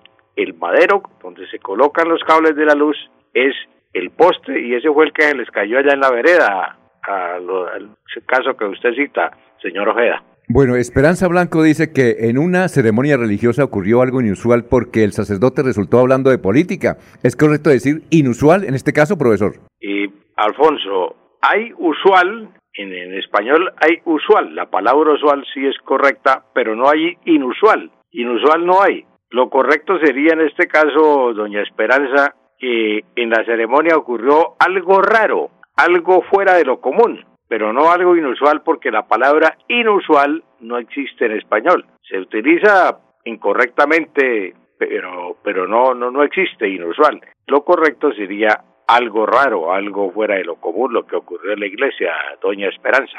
Bueno, profesor, pero sin embargo en, en Google dice que inusual es un adjetivo. Sí, es un adjetivo, pero ahí en ese caso que cita doña Esperanza no se usa. No, no, no, es, no es incorrecto decir inusual, eso es inusual. Ah, Es un adjetivo que sí, de pronto se utiliza en algunos casos, pero ya en el caso que ella cita, y que fue un, un suceso, algo fuera de lo común, al- algo raro, algo que no ocurre dentro de una ceremonia religiosa. Por ejemplo, en una misa, que el sacerdote resulte hablando de política o de otras cosas, eso, eso no es inusual, sino es algo que está fuera de lo común, fuera de lo que se está realizando. Muy bien, profesor, muchas gracias, muy amable. Nos vemos el próximo miércoles. Bueno, Alfonso, feliz día para todos los oyentes. Dice Ángela Patricia Yaniotes, de que ella vive en Atlanta, dice, el sicario que asesinó al político ecuatoriano Fernando Villavicencio a inicios de agosto tenía 18 años y provenía de un barrio en la periferia de Cali, Colombia. Se llamaba Johan David Castillo López, alias Alto. Tenía antecedentes delincuenciales. A los 15 años se convirtió en un padre, aunque para él esa figura estuvo ausente. Muy- mientras su familia lo recuerda, otros jóvenes colombianos acusados del magnicidio esperan un proceso penal. Por supuesto, los muchachos fueron reclutados para el crimen y todavía falta saber quién fue el cerebro de esa operación. No sabíamos que habían matado al muchacho, vea usted. A ver, Declaraciones que hace el senador santanderiano J.P. Hernández ¿qué pasó? sobre Petro, ¿no? Le dice Petro, el defensor de quienes reclutan niños y asesinan policías y militares, el amigo de dictadores, narcos y criminales. La vergüenza de presidente cuyo núcleo familiar también está podrido. La peor desgracia que a Colombia le ha sucedido. Mejor bájele dos rayitas, Petro, escribió el senador santanderiano J.P. Hernández. Eso a raíz de las declaraciones también de Petro en sus redes sociales, que sigue mirando con el espejo retrovisor los anteriores gobiernos que supuestamente no lo iba a hacer, Ajá. y diciendo que mientras Duque eh, asesinaba niños eh, en, en Cuba, los Castro los ayudan, les dan alimento, ¿no? Dice acá lo que decía Petro, los Castro cuidaron que los niños tuvieran comida, salud y educación, en cambio tú, Duque, los bombardeaste, creíste que si morían los niños, moriría el comunismo. Ah, Tanta estupidez pens- pensaste, quizás sea peor la dictadura del que cree que es vendido, bendito al matarse en 1402 jóvenes, pensando que así termina el comunismo, que aquella de los Castro, dijo Petro en sus redes sociales. Y entonces ahí salió JP a decirle que era una vergüenza nacional. A propósito, Guarumo dice que la capital más, la ciudad más antipetrista de Colombia es Bucaramanga, ¿no? Sí, señor. Dato de Guarumo. Sí, señor. Bueno, la de irnos, Jorge. La de irnos, don Alfonso, eh, ¿me repite el motivo de la rueda de prensa hoy en la sede de Horacio Serpa? Eh, la adhesión de Emiro Arias a la candidatura. Creo que no. ¿No? No, señor. No se va a... En este momento se encuentra en el aeropuerto Palo Negro, aterrizando el veedor nacional del Partido Nacional, el señor Rodrigo Llano Izaza. El Partido Liberal. Y va a estar presente en la rueda de prensa ¿Y con Horacio Serpa. es? Parece ser que vienen a jalarle las orejas a algunas ovejas descarriadas de la- del liberalismo. Ajá. Hay desde diputados hasta concejales. O sea, que, que están en otro lado. Claro. Zarparon cuando el, cuando el barco se empieza a hundir, saltan para otro lado. Eso no, el que hunda el barco solo. Ah, Yo no me hundo. Ya, ya, ya. Acaba de aterrizar, don Alfonso, el señor Rodrigo Llano Izaza, veedor nacional del Partido Liberal Colombiano. Creo Oiga. que es casado con una santanderiana, además. Oiga, don Alfonso, y esta sí es la última. A ver. Wilson José Sánchez, candidato a la alcaldía de Los Santos, creo que con esta declaración no le va a ir muy bien a las elecciones. A ver. Dice que es una vagabundería la creación de sitios para el bienestar animal, que eso sale muy costoso cuidar a los animalitos, que eso mejor no. Envímelo, hágame el favor. Sí, señor. Alfonso, coma eh, carne, porque mire que está a buen precio a pesar de todo. Y Santander sí que tiene buena ganadería, buen café, buen pan y buen chocolate. Recuerdo una campaña hace unos 30 años de la Federación Nacional de Ganaderos. No coma cuento, coma carne. Ah, sí. sí, sí. Bueno, Maribel, la de irnos. Entregarles el nombre de los dos juveniles convocados para esta noche el compromiso de Atlético Bucaramanga con Deportivo Pereira, Santiago Ahumada delantero y Byron Duarte que es lateral derecho. Las dos posiciones que tiene bajas sensibles Atlético Bucaramanga estarían siendo cubiertas con estos dos juveniles del equipo Sud-20 y hoy son dos compromisos los que se estarán disputando en el cierre de la fecha 12, Unión Magdalena que recibe a Once Caldas a las cuatro y media de la tarde y el compromiso a las 6 y 40 de Bucaramanga Deportivo Pereira en el Estadio Departamental Alfonso López. ¿Puede ganar? Sí, puede ganar. ¿Y cuántas personas habrá? Yo creo que hay una promoción que eh, han mantenido todo el año del 2 por 1 pero en este caso no solamente fue 2 por 1 sino con el ingreso de hoy ingresan al del jueves 21 con Deportivo Pasto. O sea, dos partidos con una sola boleta y aparte pues con el 2 por 1 que se ha mantenido. Entonces yo creo que se mantienen los 7.000, 8.000 hinchas que han estado yendo de manera constante durante este semestre. ¿Algo más? ¿No? ¿Todo bien? ¿Sí o no? Bueno, ya viene el doctor Ricardo González Parra aquí. Los esperamos mañana a las 5 en punto en Radio Melodía y sigan en melodíaenlínea.com. Últimas noticias los despierta bien informados de lunes a viernes. En todas las áreas de la información regional, un periodista de Últimas Noticias registra la información en Radio Melodía 1080 AM y en melodíaenlínea.com.